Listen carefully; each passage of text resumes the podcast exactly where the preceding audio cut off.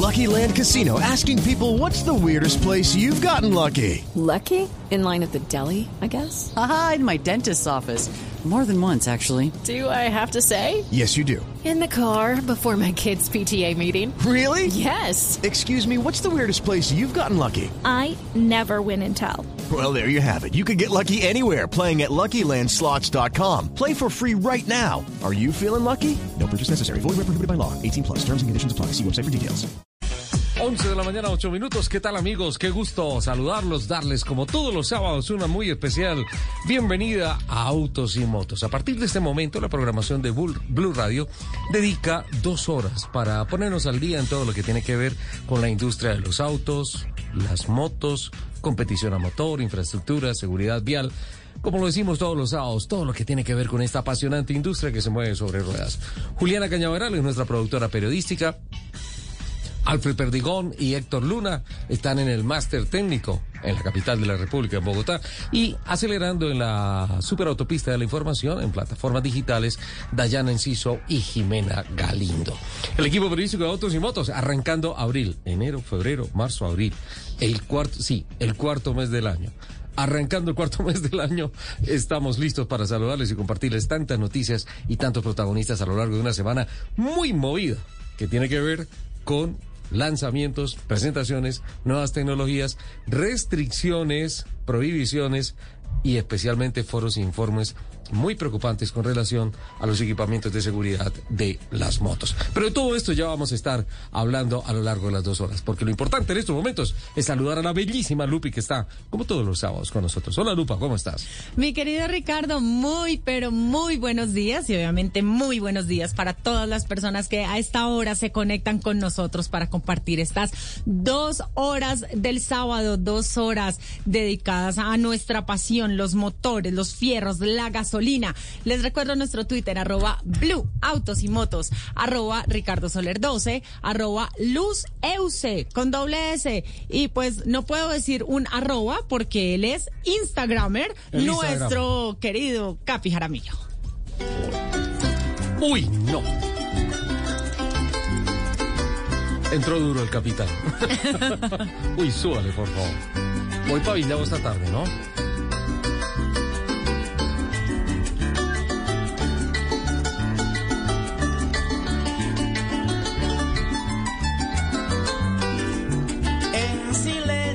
Delicia esta he sufrido tantas penas. Oírla en cualquier parte es una delicia, pero oírla en el. Bichada, en esas llanuras inmensas, a orillas del Orinoco, no les puedo contar la felicidad que se siente.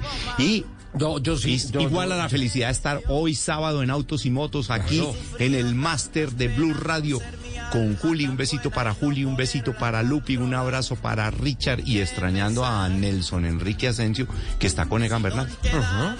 Pero esto suena muy rico, ¿ah? Hace poco yo estuve en el Encanto, ¿no? En el Cravo Sur. Sí. Sí. Eh, camino a Orocue. Y también con una joropera y con eh, joropito y grupo con arpa. Entonces yo al lado del río en un anochecer delicioso eh, con la mamona que no puede faltar. El Yo sí falté. La mamona y la tóxica son dos cosas diferentes. O sea, una mamona pasada de condimentos se vuelve tóxica, ¿no es cierto? Sí. Bienvenida al programa, Lupi. Hola, Juli, ¿cómo estás? Buenos días. Muy buenos días para todos. Yo feliz, me encanta esta música. Esto sí es de cantar a grito herido, pero me parece difícil esta música a palo seco. ¡Upa! Bueno, Yo aquí sirva. tengo una botella de agua. sí. Ay, Oiga. gracias, gracias. ¿Coca-Cola cero te sirve? Está temprano, me ¿no? quedo con el agua, sí. Sí. Tecito. No, pero Ahorita. ya va a ser mediodía, está haciendo solecito en la capital colombiana. Uy, qué rico. Ah, ok. Bueno, eh, luego de todas estas propuestas indecentes y absolutamente seductoras, vamos a arrancar con nuestra agenda. En cualquier momento vamos a tener a Nelson Asensio, que está hoy en un evento de Porsche con Egan Bernal. Eh, Si hay imágenes bellas esta semana, ha sido volver a ver a Egan Bernal No. montado en su bicicleta. Emocionante. Ah, Diría la diva de Colombia, me ericé, Me ericé. cuando vi las imágenes de Egan. Sí, sí, ni más ni menos. Eh, bonito ver, por ejemplo, el acompañamiento no solamente de la gente a través de redes sociales. Yo trino y lo etiqueto para, para decirle que adelante y que es todo un ejemplo. 20 huesos rotos. Qué locura. 20 huesos rotos. O sea, no se murió porque era el- no era el día. Además, porque contra esa buceta se estrelló Superman. Ni más ni menos. O sea, pasar por un totazo de esos No.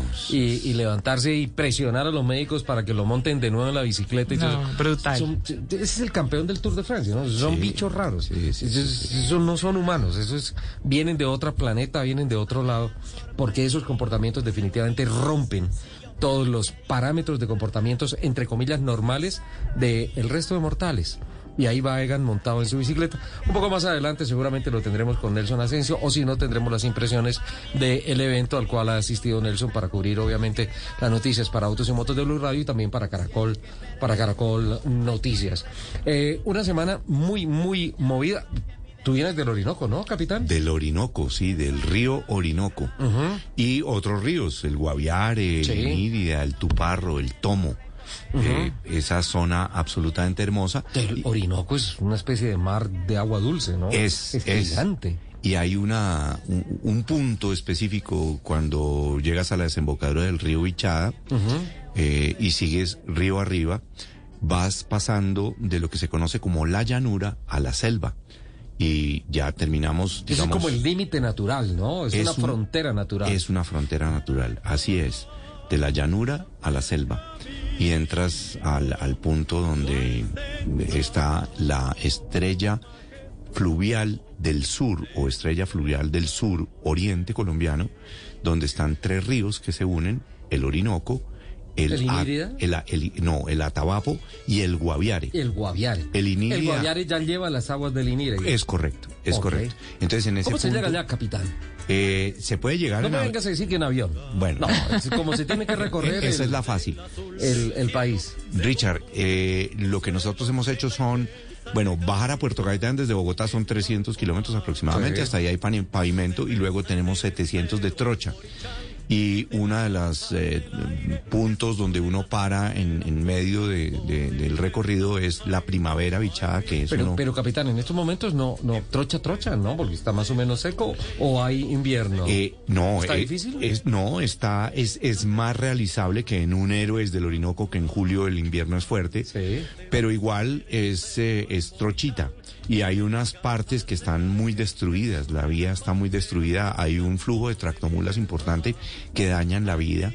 La vía, eh, y especialmente porque están llevando, como no, los ferries no pueden ir hasta Carreño, hasta Puerto Carreño por el río Meta, entonces van tractomulas.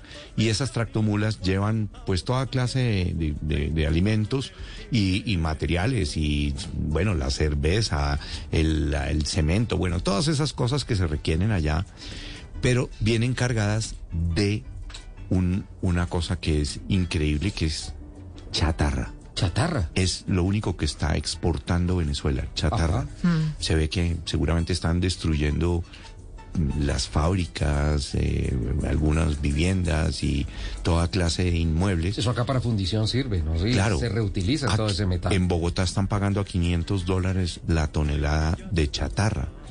Y eh, vienen tractomulas que llevan hasta 35 toneladas de chatarra. Entonces, eh, si cae una lloviznita, van destrozando la vía. Ajá. Pero nosotros nos vamos sabaneando, Richard. Y entonces, después de la primavera, nos vamos tomando unas sabanas absolutamente hermosas hasta llegar a orillas del Orinoco, donde desemboca el tomo donde el, eh, es eh, el- un eh, campamento que se llama La Tambora, con una playa sobre el río Orinoco, eh, con unos amaneceres espectaculares. Y atardeceres. Y con el- Con, atardeceres. el sol rojo de los venados. Claro, y dentro de la trocha pasamos por el cerro del humeante, uno le puede dar la vuelta al cerro o hacer rock crawling, que quiere decir escalar la roca en los carros, en los 4x4, pero de una belleza impresionante y cuando llegas a la punta ves llano, llanura al frente y llanura atrás. Eso es realmente mágico. ¿Tú fuiste hasta, hasta Puerto Inírida? Fuimos a Puerto Iniri allá en Río. Pero obviamente allá no sé, no hay carretera, no hay camino, no hay nada. En Puerto Cada vez que dices Richard- Chabanear me acuerdo del encanto del Guanapalo. De Guanapalo. De sí. Yopal hacia En abajo, ¿no? Casanare, sí. Camino a Palenque, a, A San- San Luis de Palenque. San Luis de Palenque. Sí, señor. San Luis de Palenque y Oro, Orocue, ¿no? Eh, Orocuese, sí, es el municipio que sigue si tú vas de Yopal hacia, hacia el sur oriente. País el que tenemos. No, hermoso, impresionante. Yo estoy acá fascinada con ese relato. ¿Qué? Tengo la imagen en la cabeza. ¿Qué desierto hay? No, desierto no, porque eso es muy poblado, muy natural y muy dito. Pero hay versiones que dicen que eh, la persona que está acá no es el capitán Fernando Jaramillo, sino el fantasma del capitán Fernando Jaramillo, porque quedó muerto del susto en una tormenta que lo escogió en el río Orinoco. ¿Qué fue lo que pasó? Richard, nosotros salimos de la tambora a 7 de la mañana en bote, hacemos un paso muy breve por el Tuparro porque no podemos pasar eh, unos rápidos que se llaman rápidos de Maipures, que están sobre el río Orinoco, entonces uno se, se mete por el río Tuparro y hace un paso de 7 kilómetros que lo lleva un vehículo autorizado allá y pasa al otro lado del Orinoco y sigues bajando el río Orinoco o subiendo, bajando en el mapa pero subiendo por el río Orinoco arriba. Y a las 4 de la tarde estaba todo el día esplendoroso, pero ya habíamos pasado el río Ichada y ya estábamos en la selva. Y nos vino un, lo que ellos llaman allá un chubasco. El susto fue violento porque el río, que es como un espejo, es tranquilísimo, eh, se convirtió realmente en un río muy picado, con un ventarrón violento y las olas entraban directamente al bote y nos tocó orillarnos en un lugar eh, para escampar esa tormenta. eh, para, pues, eh, escampar es un decir porque obviamente nos estábamos mojando, pero al menos no teníamos las olas de frente y, y a, a Dios gracias la sacamos, de- la logramos, pero fue muy, muy, Virtud del muy duro. Johnsonero, ¿no? Sí, el, el, el, El, botero. Es el... Sí, diciendo sí, Johnsonero, ¿no? Sí, eh, sí, el, el botero también le dicen, el, botero. lanchero, sí, sí. Pero el botero no es el eh, escultor, sí, el pintor. También. pero, pero lo que pasa es que obviamente por los motores Johnson, Claro. eh, lo- los llaman el Los- Johnsonero, que el es Johnsonero, el, que, el el que- que lleva la lancha. Exacto. Los primeros Johnsoneros que conocí fue justamente en Monpós, dándole la vuelta a la isla, cuando por allá en el 92-93 participaba en la maratón náutica del río Magdalena, Sí. de, mm, de eh, más o menos mil kilómetros, llegando Al banco. a- pasábamos por el banco, obviamente.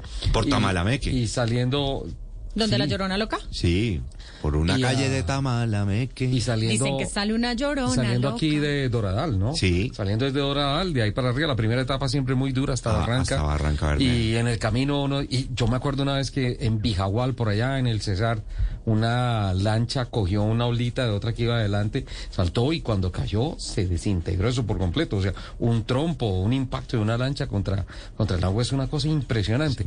Desde esa época me quedó el tema de los famosos Johnsoneros. Los Johnsonero, sí. Muy hábil, afortunadamente Carlos, el que nos estaba conduciendo, supremamente hábil, muy sereno, tomó la decisión muy bien y, y- y eso nos salvó. Perfecto, qué bueno. Eh, bienvenido a la vida, bienvenido a Blue Radio Capitán. No, Bienvenido de regreso a la vida. Y, y sin señal para marcar el 911, entonces. No, no, no, allá no hay señal de nada. Ah, Le toca hacer señales, pero de humo. eh, vuelves a tener señal cuando llegas a Puerto Iniria. De resto son nueve horas de bote. Ahora, Inírida, un paraíso natural, ¿no? Sí, es hermosísimo. La selva, en la mitad de la selva, es absolutamente hermoso. Es curiosísimo, tiene dos semáforos, eh, Puerto Iniria. ¿En serio? Sí, los taxis son tricimotos eh, y ves muy pocos vehículos. Tienen aproximadamente 35, 40 automóviles con placa, entre pickups y algunos otros carros, porque el total de recorrido dentro de Puerto Iniria y sus alrededores máximo es de 18 kilómetros. Entonces, pues sí, tienen unos vehículos ahí como para... No sé exactamente qué, Los tiene. todo es bote. Los tiene, todo los se tiene. mueve por Todo bote, por todos los ríos que hay. Así es. Bueno, eh, bienvenido capitán, 11 de la mañana, 22 minutos. Una semana muy, muy movida, les había comentado, arrancando el programa y pues obviamente tiene que ver esencialmente con las cifras que se han publicado del RUND al cierre el día de ayer a antier, mejor dicho, a las Antier. 12 de la noche, de el comportamiento del mercado de carros y de motos cero kilómetros a lo largo del mes de marzo.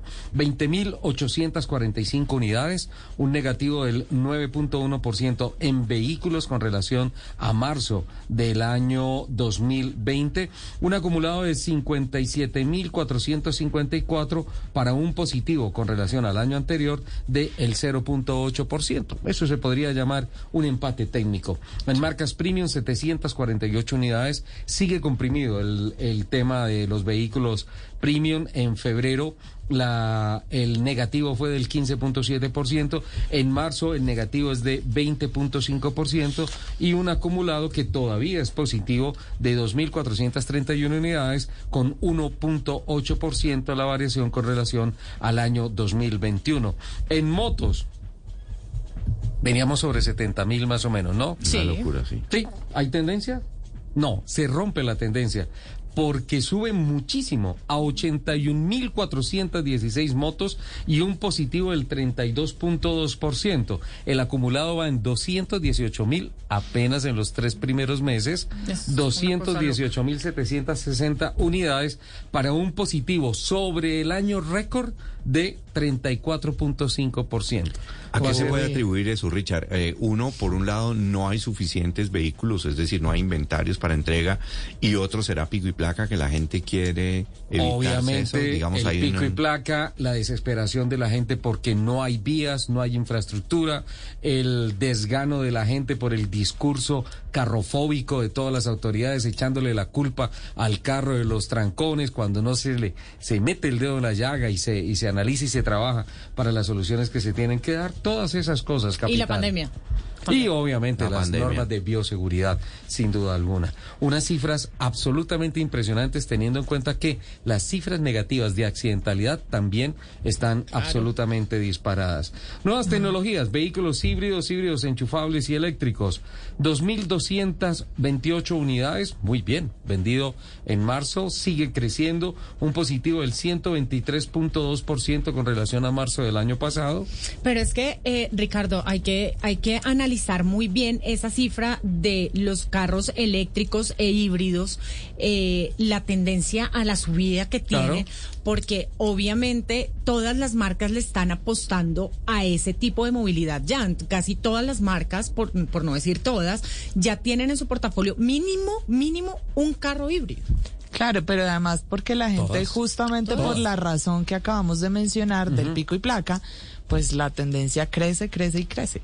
Claro, el acumulado va en 5.639 y un positivo del 105.7% con relación al primer trimestre del año pasado. En motos eléctricas, positivo, pero muy mal. 310 unidades vendidas en el mes pasado con un positivo del 46.2% y un acumulado de 803 y un positivo del 21.7%. Ese segmento nada que arranca, ¿no? No, y debería ser. Yo creo que este es el de las, el de las ah, cambios rápidos Pero económicos del parque automotor, la renovación del parque Tendríamos Pero que es- hacer un estudio muy juicioso del, del tema exactamente de ese segmento para saber por qué no está teniendo eh, el, el, el, el- el- ese arrancón, pues Ajá. la cabida en- entre los usuarios de moto.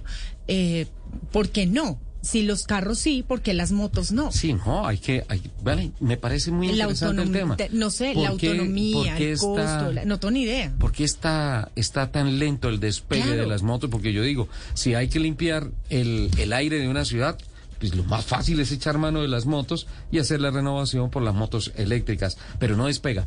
No Lupi, despega. Vamos a consultar con especialistas a lo largo de esta semana y el próximo fin de semana, o podría ser un programa especial de reflexiones de Semana Santa para ver por qué se está pecando ahí. Y en ese tema de pecados, creo que Juliana y Lupi son autoridades. Expertos. Pero sabe que de pronto eso también tiene que ver con lo que mencionábamos hace un instante. Los usuarios de carros tienen un incentivo adicional, no es solo el tema del medio ambiente y la sostenibilidad.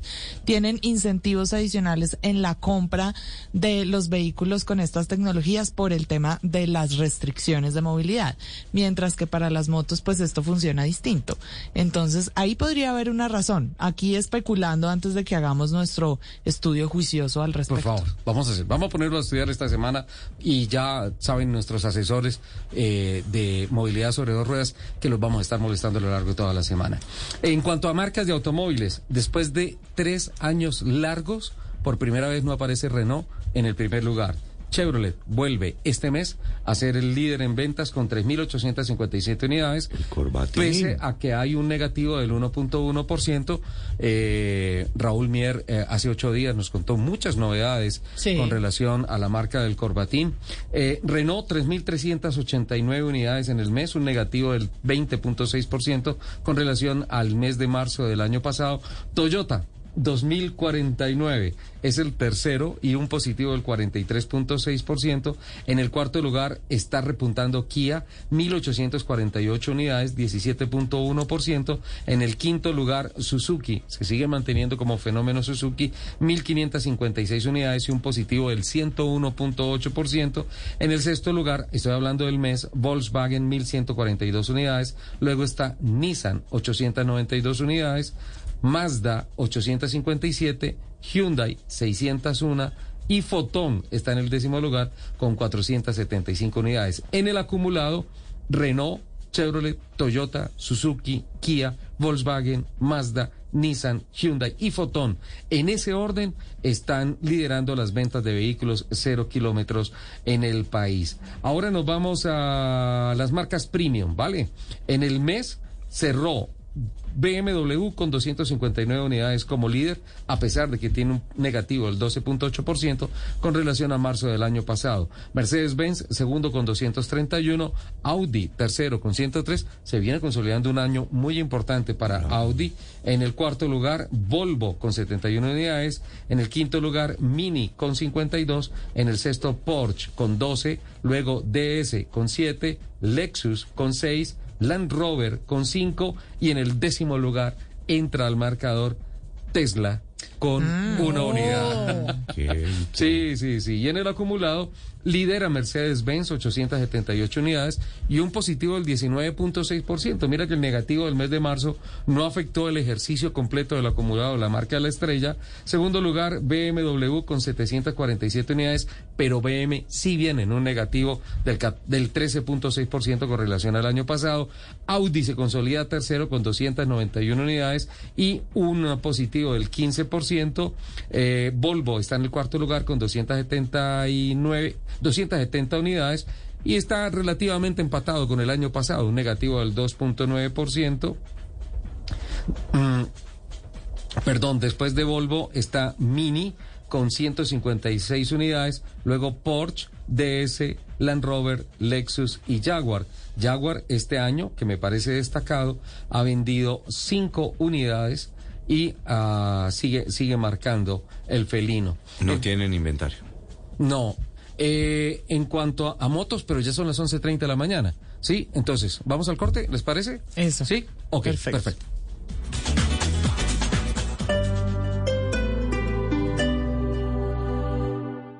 El Teatro Mayor Julio Mario Santo Domingo presenta al gran tenor polaco Piotr Beksala, interpretando obras de Verdi, Puccini, Gunov, Tchaikovsky y Rachmaninoff el próximo 30 de abril. Más información en www.teatromayor.org.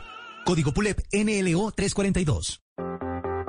Ya está al aire en todas las plataformas la nueva temporada de La Intérprete, el podcast de Camila Zuluaga y Sebastián Nora.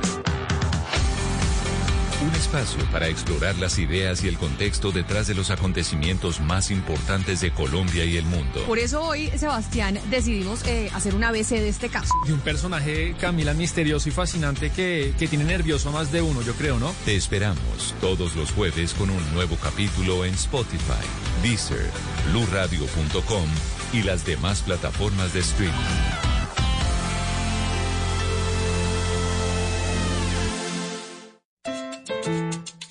Sábados, pasadas las 9 de la noche, Blue Radio se recarga de sabor rumbero en Son Bárbaro.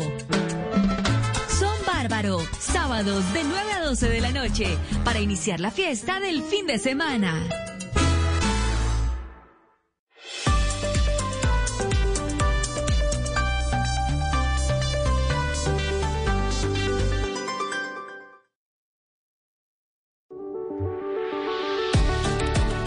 Yo soy Juanita Kremer, directora de la nube, y te invito a que te conectes conmigo a través del podcast Prueba Beta. Vamos a hablar de todos esos interrogantes que tienes acerca del mundo de la tecnología en tu vida diaria. Te espero en las principales plataformas de audio. Voces y rugidos en autos y motos de Blue Radio. Voces y rugidos.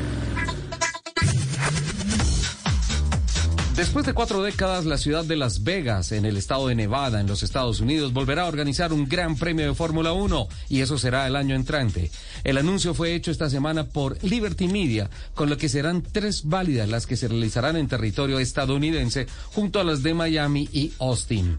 En Las Vegas, los pilotos darán 50 vueltas a un circuito nocturno de 6.12 kilómetros de longitud, con 14 curvas y 3 rectas, en las que se espera alcanzar velocidades máximas cercanas a los 342 kilómetros por hora según los simuladores. La Fórmula 1 cuenta desde 2016 con una escudería estadounidense, es la escuadra Haas, y ahora Andretti Autosport aspira a unirse a la parrilla a partir del año 2024. El fabricante japonés de buses y camiones del grupo Toyota Ino anunció la apertura de tres nuevos puntos de venta y servicio en Cartagena, Montería y Duitama. Estas tres ciudades son claves por su ubicación geográfica, población, economía creciente, cantidad y variedad de necesidades de transporte como importaciones, alimentos, bebidas, materia prima y pasajeros hacia todos los puntos del país. Es por ello que INO fija nuevas instalaciones para atender a los transportadores con su tecnología japonesa y fortalecer su cubrimiento de red, dijo Juan Fernando Muñoz, gerente comercial de la distribuidora Hino de Colombia.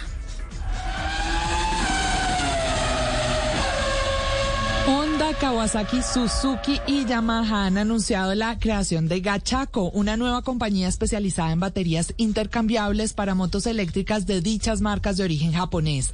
Tras dos años de trabajo continuo, Gachaco ha sido presentada en sociedad justo en el momento en que se confirmó la llegada de Eneos Holding, empresa que con su capital se hizo con el 51% de participación de la naciente Gachaco. Honda tendrá una participación del 34% Kawasaki del 5%, al igual que Suzuki y Yamaha con el 5% cada una. La llegada de Neos fortalece también el proyecto de recolección de baterías para un tercer uso y finalmente su reciclaje. El Tribunal Forense de Westminster informó que el expresidente de la FIA, Max Mosley, murió el pasado mes de mayo a causa de lesiones significativas por una herida de bala. Mosley, de 81 años, que presidió la FIA desde octubre de 1993 hasta octubre de 2009, fue encontrado muerto en su casa de Londres el 23 de mayo de 2021. Los medios británicos informaron que Mosley estaba recibiendo cuidados paliativos por un linfoma tras ser diagnosticado con cáncer en 2019. También había compartido sus planes y dejó una nota de suicidio. La policía fue llamada a la casa de Mosley el 23 de mayo y los agentes lo encontraron en su cama junto a una escopeta. Era obvio que había usado la escopeta para sí mismo con una lesión que puso fin a su vida, dijo el forense. Jeep anticipó imágenes de una versión actualizada del Wrangler Magneto Concept que se develará en el Easter Jeep Safari de este año. Este concept car dejará de lado la tradicional mecánica del Wrangler para dar paso a una totalmente eléctrica alimentada por cuatro paquetes de baterías. Según la marca, este esquema eléctrico es lo suficientemente bueno para que el todoterreno logre los 100 kilómetros por hora en 6.8 segundos. La producción planea tener cuatro paquetes de batería estandarizados que generan entre 500 y 800 kilómetros de alcance y soporte de carga rápido. También podría contar con una variedad de opciones de motor que va desde 94 caballos en las versiones más pequeñas, así como 443 caballos de potencia para las más grandes. Toyota reveló por completo las especificaciones de su eléctrico BZ4X, que ofrecerá una autonomía de 470 kilómetros por carga en su versión de tracción en las cuatro ruedas y de 516 en la de tracción delantera. Ambos modelos serán compatibles con carga de corriente alterna de hasta 6.6 kilovatios y carga de corriente directa de hasta 150 kilovatios. El modelo de un solo motor producirá 201 caballos de fuerza y 265 newton de torque y acelerará de 0 a 100 kilómetros por hora en 8.4 segundos. Por otro lado, el de doble motor incorporará tracción total y una potencia combinada de 215 caballos de fuerza, 336 newton metro de torque para una aceleración de 0 a 100 kilómetros por hora en 7.7 segundos. La marca ofrece un programa de cuidado extendido opcional, el cual garantiza el 70% de la capacidad de la batería durante 10 años o un millón de kilómetros. Los invitamos a que sigan con toda la programación de autos y motos aquí en Blue Radio. Mecánicos, vendedores de repuestos, empresarios autopartistas y fanáticos de los vehículos. Los esperamos en la Feria Autopartes 2022. 250 expositores, 10 países. Junio 8 al 10 en Plaza Mayor Medellín. Entrada libre. Organiza Azopartes y Prisma.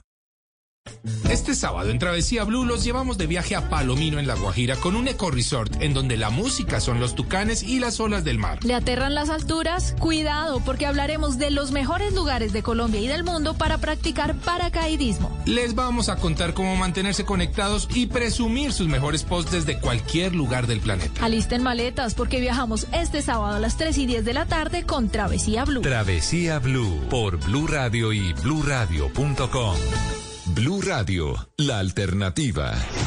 Estás escuchando Autos y Motos por Blue Radio, la nueva alternativa.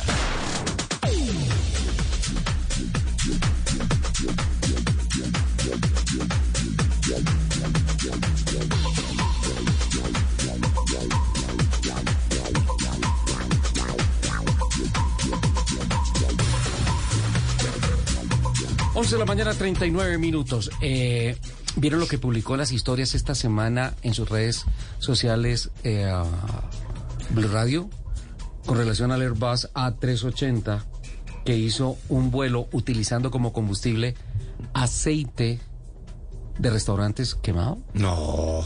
¿Sí? No lo vi. Airbus A380. Los invito a que se metan a la página de Blue Ese es Radio. un, un- un avión gigante. Sí, es el más grande de pasajeros del mundo. Claro. Una configuración en la que caben 420, 430 Una pasajeros. locura. Algo así, es una locura. Y voló utilizando como combustible aceite, de o sea, reciclando aceite de restaurante, el de las papitas, el del churrasquito, de todas esas cosas. Luego se recolectó y pasó por un proceso para convertirlo en combustible y ah, se lanzó. Reutilizado. Pero Sí, claro. tuvo que recolectar mucho aceite. Fíjate que hay una cosa. Yo estuve en la presentación que se hizo del Airbus A380 en Colombia cuando vino, cuando estaban haciendo sus pruebas de vuelo y todo. Y, y, ah, y, ah, aterrizó en Bogotá. Fue una cosa muy importante para poder eh, aterrizar y despegar en altura. Se sabe perfectamente los porcentajes de potencia que se pierden a la altura de 2.600 metros sobre el nivel del mar y era un gran desafío para la compañía Airbus despegar semejante monstruo a 2.600 metros sobre el nivel del mar. Y obviamente por temas de potencia y todas esas cosas, eh, tuvieron todos los cálculos, toda la prevención, todo lo que sea, y funcionó a cabalidad. Hablé con uno de los ingenieros y con el piloto, un francés eh, absolutamente maravilloso de, de ver la técnica, el conocimiento que tiene sobre tanta tecnología. De hecho, es el avión que tú lo pones en la cabecera y el BOR lo despega, hace un, un vuelo crucero, traza su ruta y, por ejemplo, si llega a Nueva York, el BOR del aeropuerto... eh, Lo aterriza. lo aterriza sin necesidad de piloto. Y eso pasó hace unos 10 años, capitán, por ahí No, unos 10, no 12 recuerdo años, el Airbus A380. Y en aquella oportunidad hablábamos del tema de consumo de combustible para una cosa tan grande. Le digo, mire, la relación más o menos, la relación más o menos que hay de consumo de combustible en velocidad crucero, es decir, poniéndolo a mil kilómetros por hora, a A 35 mil pies de 45 altura. mil pies de altura, tiene que ir un Más poquito alto. más arriba, 45 mil pies de altura, es equivalente a lo que gasta una persona en una moto. En esa oportunidad me dijeron que estaban de moda las Biwis de Yamaha, una motico de 80 centímetros cúbicos. No. Sí, sí, sí, sí, el equivalente uno a uno. Ok, entonces eso significaría pues más o menos 400 eh, motores de moto montados allí, pero un, un, un avión supremamente eficiente y económico para semejante volumen y la capacidad de carga que tiene. Pues bueno, ya se hizo, podría ser este la, la Una opción. el punto inicial de un tema para reciclar tanto aceite que podría convertirse en combustible, que saldría muchísimo más económico y podríamos volar más. Esta semana hubo presentación importante de la familia del Rombo en la capital de la República. Sí, señor. Renault con novedades. Luz Euse tuvo el privilegio de reemplazarnos en esa... No, reemplazarlos no. No, no, no, yo no De- los reemplacé, los representarlos. de representé. representarlos. Para los oyentes. Luz Zeus es Lupi. Sí, así es. Eh, sí, eh, una presentación eh, muy interesante se llevó a cabo en, en Guaymaral, en un, en un hangar. Raro, eh, ¿no? Qué bonito. Sí, sí, sí, en un hangar en el aeropuerto de Guaymaral. Fue una presentación bien interesante y eh, nos, nos mostraron la nueva Capture, eh, que tengo que decirle, eh, mi querido Ricardo, obviamente a todos le- nuestros oyentes, que es una máquina muy, muy, muy interesante.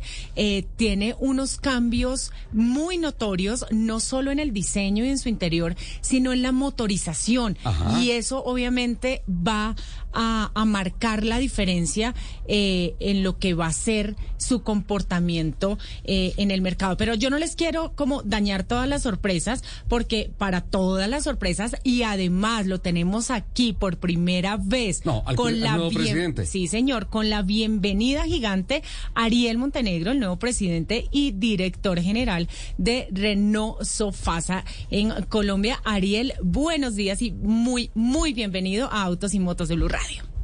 Muy buenos días, Lupi. Buenos días, Ricardo. ¿Cómo están? Muy bien, presidente. Felices de, de ver que llegó con el overall puesto. Hace tal vez un mes tuvimos la oportunidad de cenar en la presentación en sociedad, en la llegada eh, de Ariel aquí al país y ya sale con noticias, con portafolio, con proyecto, con todo. Creo que vino acelerador a fondo. Antes de que Ariel empiece a contarnos todo, todo lo de esta eh, nueva Capture, le tengo que contar, Ricardo, ¿Qué pasó? que eh, Ariel eh, en su en su primer evento, su primer lanzamiento, o sea, todo estrenándose, hicimos el test drive y me lo suben a mí. No. Pobrecito. Pobrecito. Motivo suficiente. O sea, eso fue debut y despedida. Yo, su- yo dije, me van a echar del trabajo. Suficiente motivo para pedir de una vez eh, cambio de país, cambio de sede. Pero bueno, gracias por tu paciencia y gracias por eh, aceptar esta entrevista de Blue Radio. Eh, arrancamos con una agenda muy llena de noticias, Ariel. Sí, sí, totalmente. Fue un placer el día miércoles presentar la, renovación de- del Renault Capture, eh, un producto que, bueno, que apostamos en que creemos mucho por su renovación, sobre todo en, materia de potencia. Lo decía Lupi, un nuevo motor 1.3 turbo de, de 150 caballos acoplado a, a nuestra caja CBT, pero con una nueva configuración, Xtronic, que simula 8 velocidades y que realmente se comporta muy bien, le da mucha versatilidad a un vehículo que es a la vez urbano, pero también un, un SUV, entonces muy, muy cómodo para, para la ciudad y muy cómodo también para, para los viajes largos.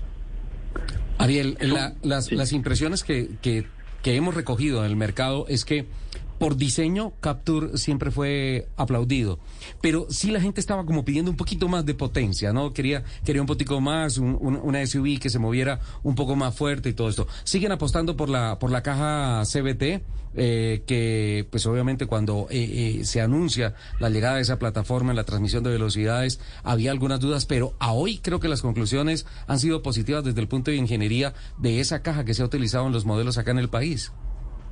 Sí, así es, eh, Ricardo, es una, una nueva configuración de, la CBT, por supuesto, fiel a los principios de la CBT, busca siempre eh, el confort a bordo y, la eficiencia energética, pero realmente le- lo dota con, con esos 154 caballos de potencia que tiene el motor y sobre todo con un torque a, muy bajas revoluciones, a 1800 revoluciones se entrega a 250 Nm. Eh, realmente le da un comportamiento muy, muy versátil, muy ágil, eh, que para nuestra topografía en Colombia realmente me sienta muy bien. Y bueno, me tocó disfrutarlo con Lupi, que, que pisando el acelerador se siente como, como, como empuja. Eh, así que realmente es un, es un paso adelante en, una materia que, que, coincide con vos, creo que era una materia pendiente de la, de la versión anterior. y bien respondía muy bien con, su, con sus dos litros, eh, faltaba tal vez un poco de potencia, baja revolución y es lo que entrega este, este nuevo motor, que realmente le, siente muy bien.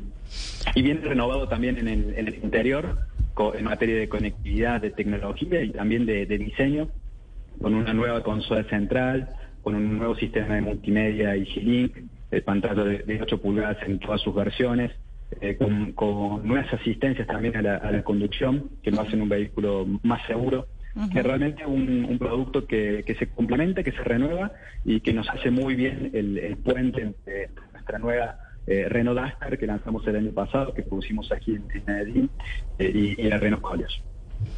Yo tengo que destacar eh, de la, del manejo de esta SUV tres cosas, Ricardo. Uno, que acelera muy bien, la respuesta de aceleración es muy buena. Eh, dos, que frena muy bien, se tiene muy bien cuando frenas. Y tres, la suspensión. La suspensión es loca. Las, las tres grandes emociones que espera uno de un automóvil nuevo que está. Total. total. Que, cruce bien, que acelere bien y que me transmita no solamente la felicidad de ir, de ir eh, desplazándome bien en un carro, sino seguro, ¿no? Sí, así, tal cual. Pero además de eso, Ariel, eh, el, el diseño exterior también cambia un poco respecto a la versión anterior. Sí, así es, Lupi tiene, eh, si comenzamos por, por la fachada frontal, tiene nuevas ópticas full LED, un nuevo diseño de, parrilla con, metales en cromo que lo hace muy fluido, junto con la, con la insignia ¿no? de, nuestra, de nuestra iluminación, que es el, C-Shape. Eh, un nuevo golpe un poco más prominente, más, más agresivo, con un nuevo skill inferior que eh, le otorga también una entrada de aire más, más importante, necesario para, toda esta potencia que, que tenemos bajo el capó. Y eh, realmente quedó una renovación que, le sienta muy bien, junto con un, nuevo diseño de, rines, 17 pulgadas en todas sus versiones, eh, con, tres versiones de, diseño. Eh, y, bueno, también con su característico bitono, ¿no? De, de que es siempre como la insignia. Eh, inaugurando esta vez dos nuevos colores, un, beige Dune y un azul Iron, que realmente le, le sientan muy bien. Hablemos, hablemos un poquito, eh, Ariel, de lo que espera la marca, el comportamiento de esta, de esta nueva Capture en el mercado. Esta, esta Capture, como decía recién, es un producto que, nos está faltando para unir estos dos mundos, de dos vehículos que son reconocidos y que tienen muy buena plataforma comercial, que es, el Duster y es la Colios.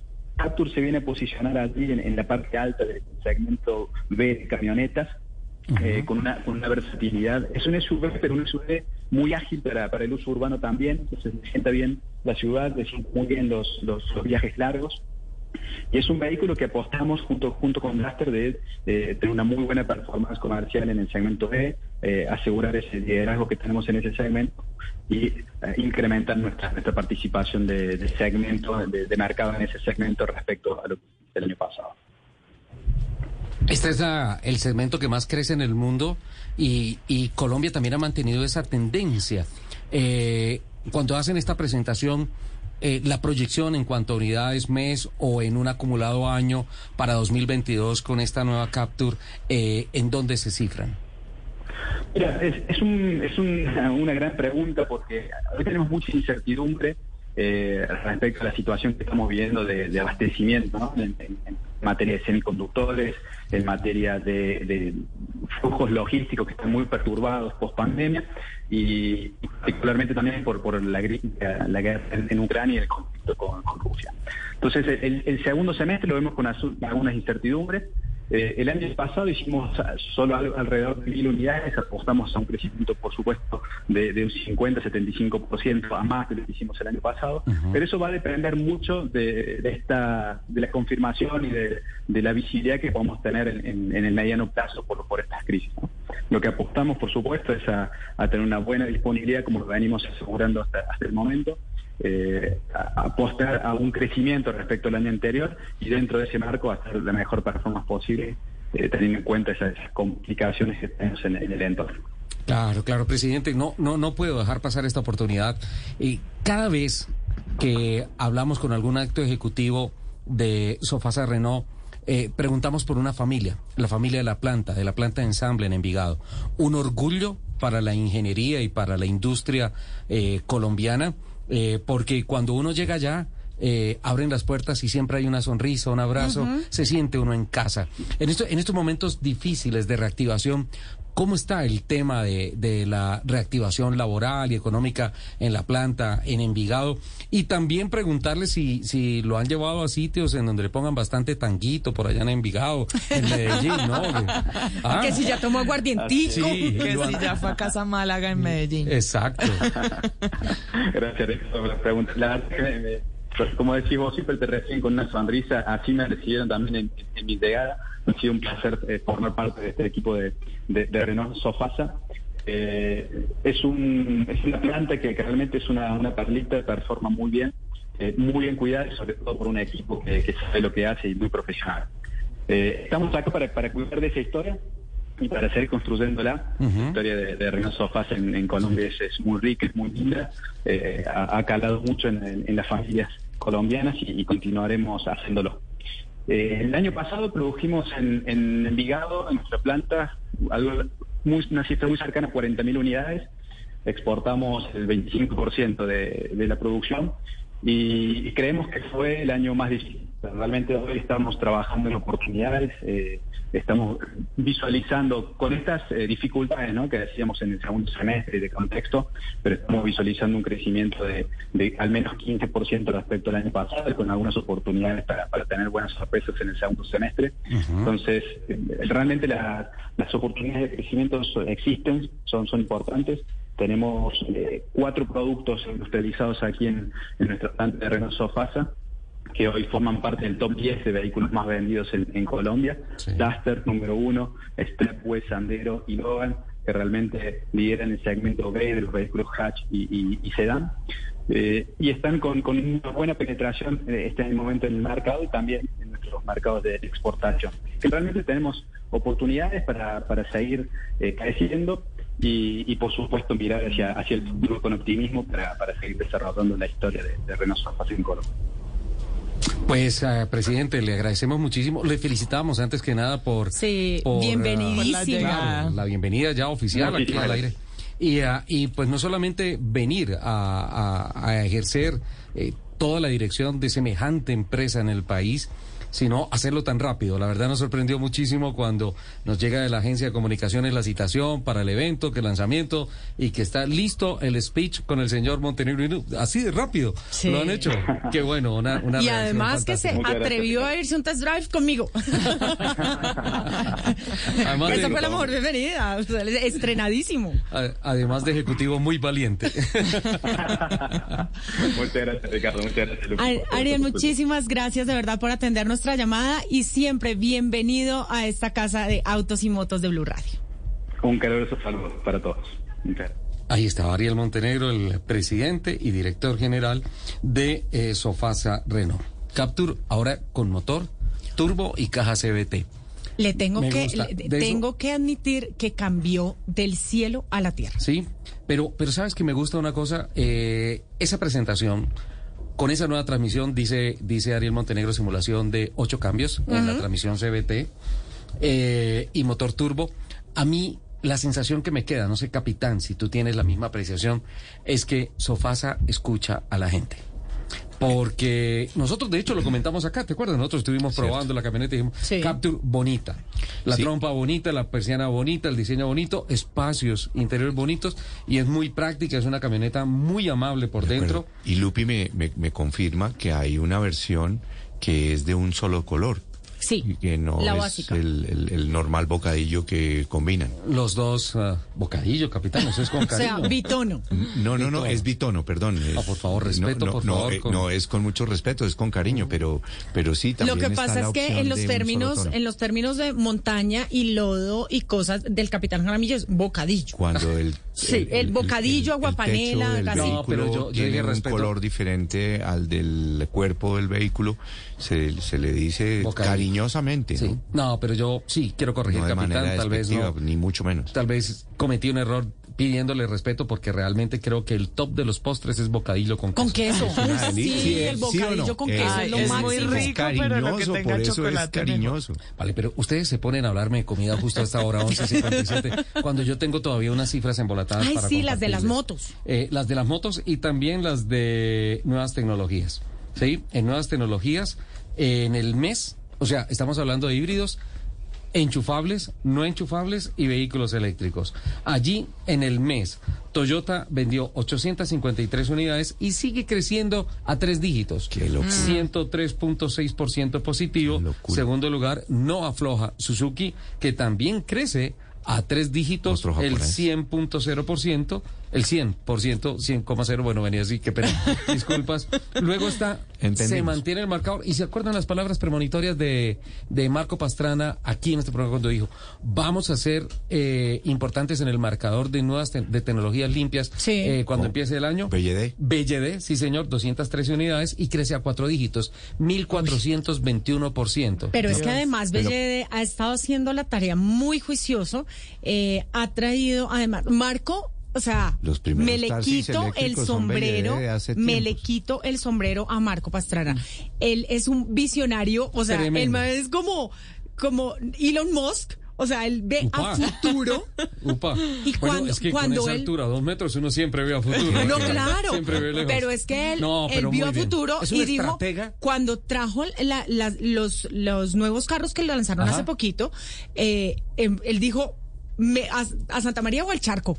No, y ahí está. Y, Santa María. y lo hizo súper bien. Mira. o sea, mi aplauso para Marco En Pastrana. el cuarto lugar en el mes, Mercedes-Benz, 139 unidades, luego Mazda, 105 unidades, luego Shidou, 96 unidades, Volvo, 64, Subaru, 50, 58, BMW 56 y Hyundai 42. En cuanto al acumulado de estas nuevas tecnologías, lidera Toyota con 1.577 unidades, Suzuki es segundo con 1.109 y un crecimiento del 110.800%.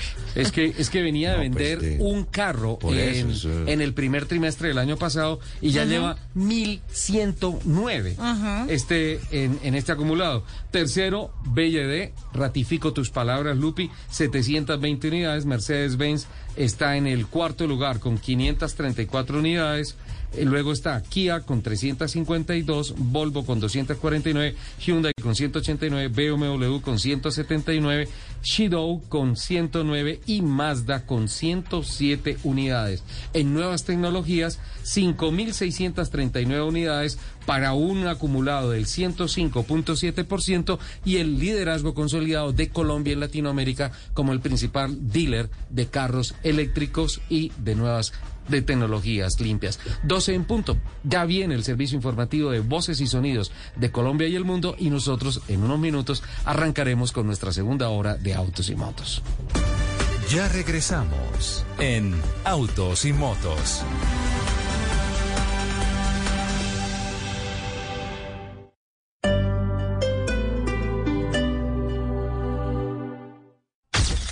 De marzo de 2021. Cristiano Ronaldo ingresa descompuesto al camerino de la Juventus. Por eso que decir la verdad. Por eso, pero tiene, tenemos que jugar en esta partida de Champions. Hay que tener personalidad. Basta, basta, Dai. Basta, cree. Basta, Porque basta. esto es lo que pasa en un camerino. La opinión, el análisis, los datos y la polémica del deporte nacional e internacional están en el camerino. Soy Sebastián Vargas y los invito a que nos escuchen en Blue Podcast, en Spotify y en todas las plataformas de audio.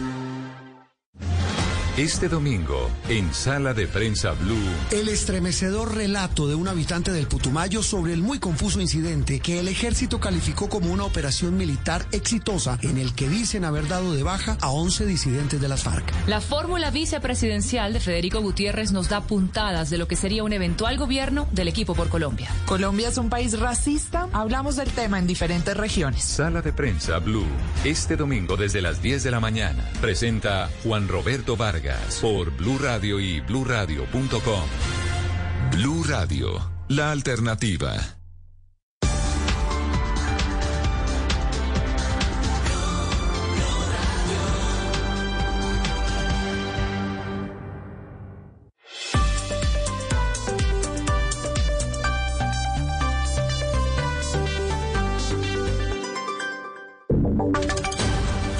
Y sonidos de Colombia y el mundo en Blue Radio y bluradio.com, porque la verdad es de todos. A las 12 del mediodía, dos minutos, los actualizamos con lo que está pasando en Colombia y en el mundo en Blue Radio. La ministra de Transporte, Ángela María Orozco, se pronunció sobre dos accidentes de tránsito ocurridos, uno en Putumayo y otro en Cundinamarca, y que dejan de momento un total de nueve personas fallecidas y más de 30 heridos. La funcionaria está pidiendo a los conductores no olvidar la importancia de la revisión técnico-mecánica, así como guardar prudencia y respetar las normas de tránsito para prevenir estos siniestros. Y en otras noticias, la alcaldesa de Bogotá, Claudia López, hizo un recorrido por las zonas donde ocurrieron los atentados del pasado 5 y 26 de marzo en Ciudad Bolívar. Desde allí, la mandataria señaló que ya terminaron el censo de las personas afectadas que empezarán a recibir el auxilio humanitario. Oscar Torres. Marcela, efectivamente son 140 familias que residen en Arborizadora Alta en el sur de Bogotá, donde se llevó a cabo el atentado el pasado domingo 26 de marzo, que recibirán el subsidio. Step into the world of power, loyalty. And luck. I'm gonna make him an offer he can't refuse. With family, cannolis, and spins mean everything. Now, you wanna get mixed up in the family business. Introducing The Godfather at Choppacasino.com. Test your luck in the shadowy world of The Godfather slot. Someday, I will call upon you to do a service for me. Play The Godfather now at Choppacasino.com. Welcome to the family. No purchase necessary. VGW Group. Void where prohibited by law. 18 plus. Terms and conditions apply. De máximo dos salarios mínimos. Esto por los daños causados en 16 locales y 5 vehículos que quedaron afectados después de la detonación del artefacto explosivo en ese lugar. Escuchemos a la alcaldesa Claudia López con los detalles de los subsidios para la ciudadanía y el miércoles tendrá la Unidad Nacional de Víctimas toda la documentación necesaria para que ellos directamente, la Unidad Nacional de Víctimas, contacte a cada uno de los locales comerciales, cada una de las familias, cada uno de los propietarios de esos vehículos afectados para darles esa ayuda humanitaria.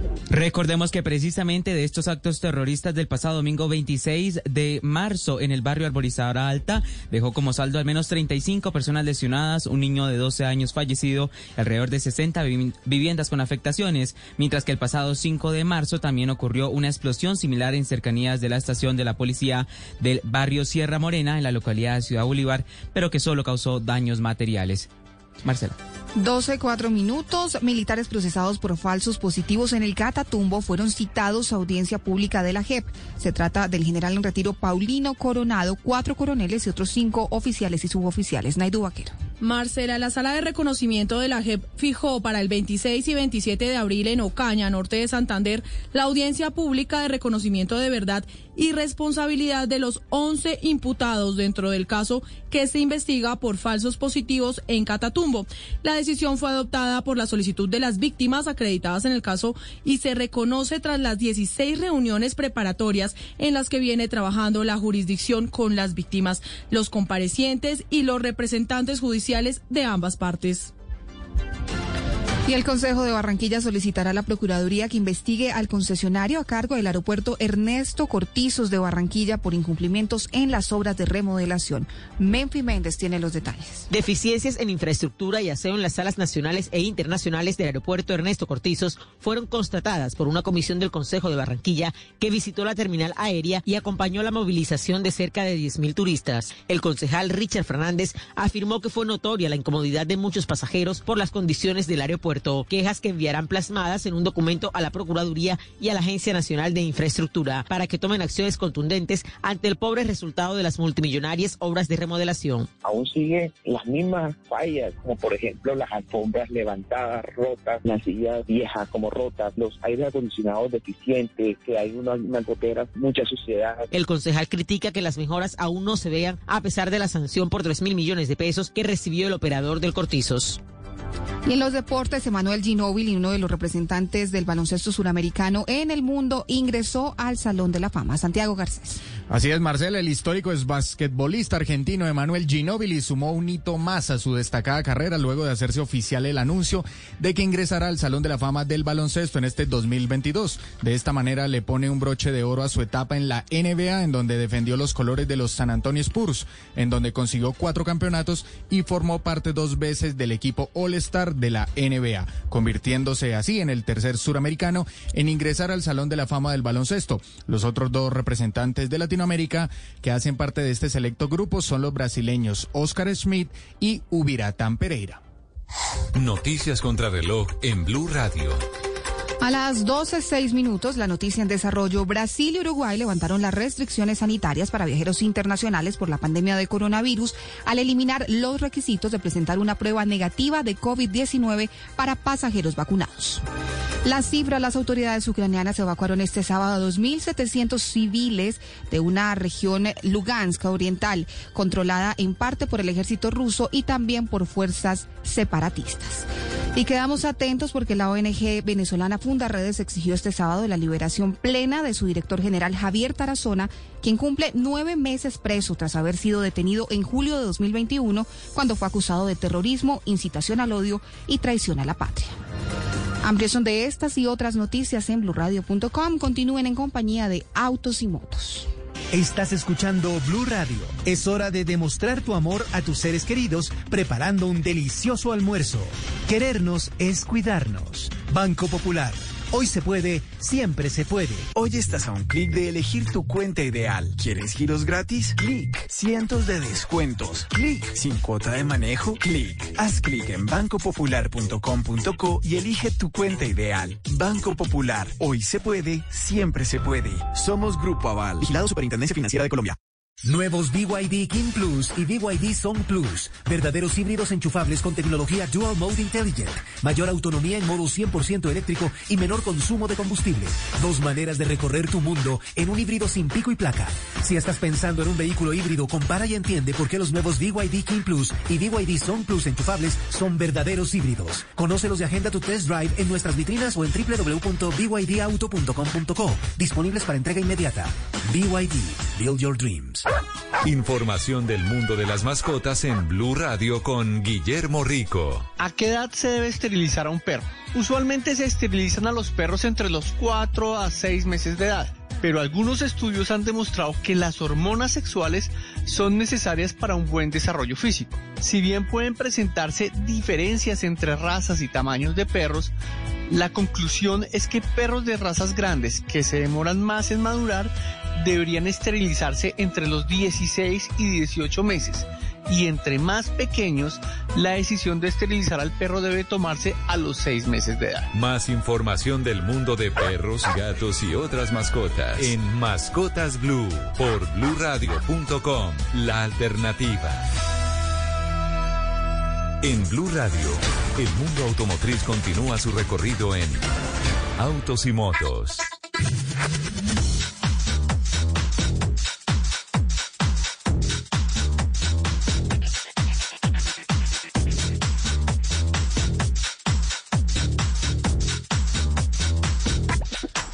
Del día, nueve minutos, arrancamos nuestra segunda hora de autos y motos. ¿Me permiten abrir uh, el pit de los saludos? señor, usted es el señor director. Dos, dos saluditos que quiero enviar a don Alejito Pérez, Alejandro Pérez. Ajá. Está en Villavicencio. En Las Malocas hay feria, exposición agronómica y también de motos y de vehículos del agro, 4x4. Claro, por eso iniciamos el programa con, con esa música de joropo. Están pasando la rico allá en las malocas, ¿sí? Y saludos aquí en Bogotá a don Mauricio Cortés, el presidente de su club de fans, Lupi. Eh, pidió foto, pero hoy con esos pantalones que usted trajo no le voy a enviar fotografía porque le da un infarto a don Mauricio. Ay, me deja enviar también un saludito. ¿A quién? A toda la gente de Clásicos que está, están cumpliendo 12 años, tienen su, su exposición mañana. Mañana, mañana yo voy para allá. ¿Vas para Con mi mañana? topolino, obviamente. Con el Ah, qué. Oye, qué exhibición tan rica. Ese es un plan delicioso Sí. porque además tienen mercado de las pulgas de los carros delicia. clásicos. El mercado de las pulgas de clásicos es lo es maravilloso, máximo. ¿no? Es lo máximo. Sí, sí, sí. ¿Vas a exhibir tu cucaracho? Obvio. Sí. Pues es que uno ir a ver clásicos y no llevar su clásico, pues es como no ir. Sí, de acuerdo. O sea, que vas a ir con tu esposo. Sí, también. Ven, 10 Se viste de chofer. ¿10 años? Sí, yo sé, yo sé, yo sé. 12 Ve- años. 12 12. años, ¿no? Qué bien. Un saludo para toda la gente, a, a don Jaime Gil, a, obviamente al doctor Mauricio Varela. Al doctor Varela. Claro. Esto, esto está muy bien. Un saludo, capitán, para alguien. Eh, al Johnsonero. De... al Johnsonero, pero allá, gracias. allá no entra la señal. Pero no, pues eh, sí, a todos los fans de, de Lupi, que si la vieran con los pantalones que están. Sí, no. Mande fotos de la cintura para arriba, López, por favor. Pero no, está muy bonito ese jean. Sí. Sí, pasó por cuántos terremotos y todo eso, pero... Sí, sí, Sobrevivió.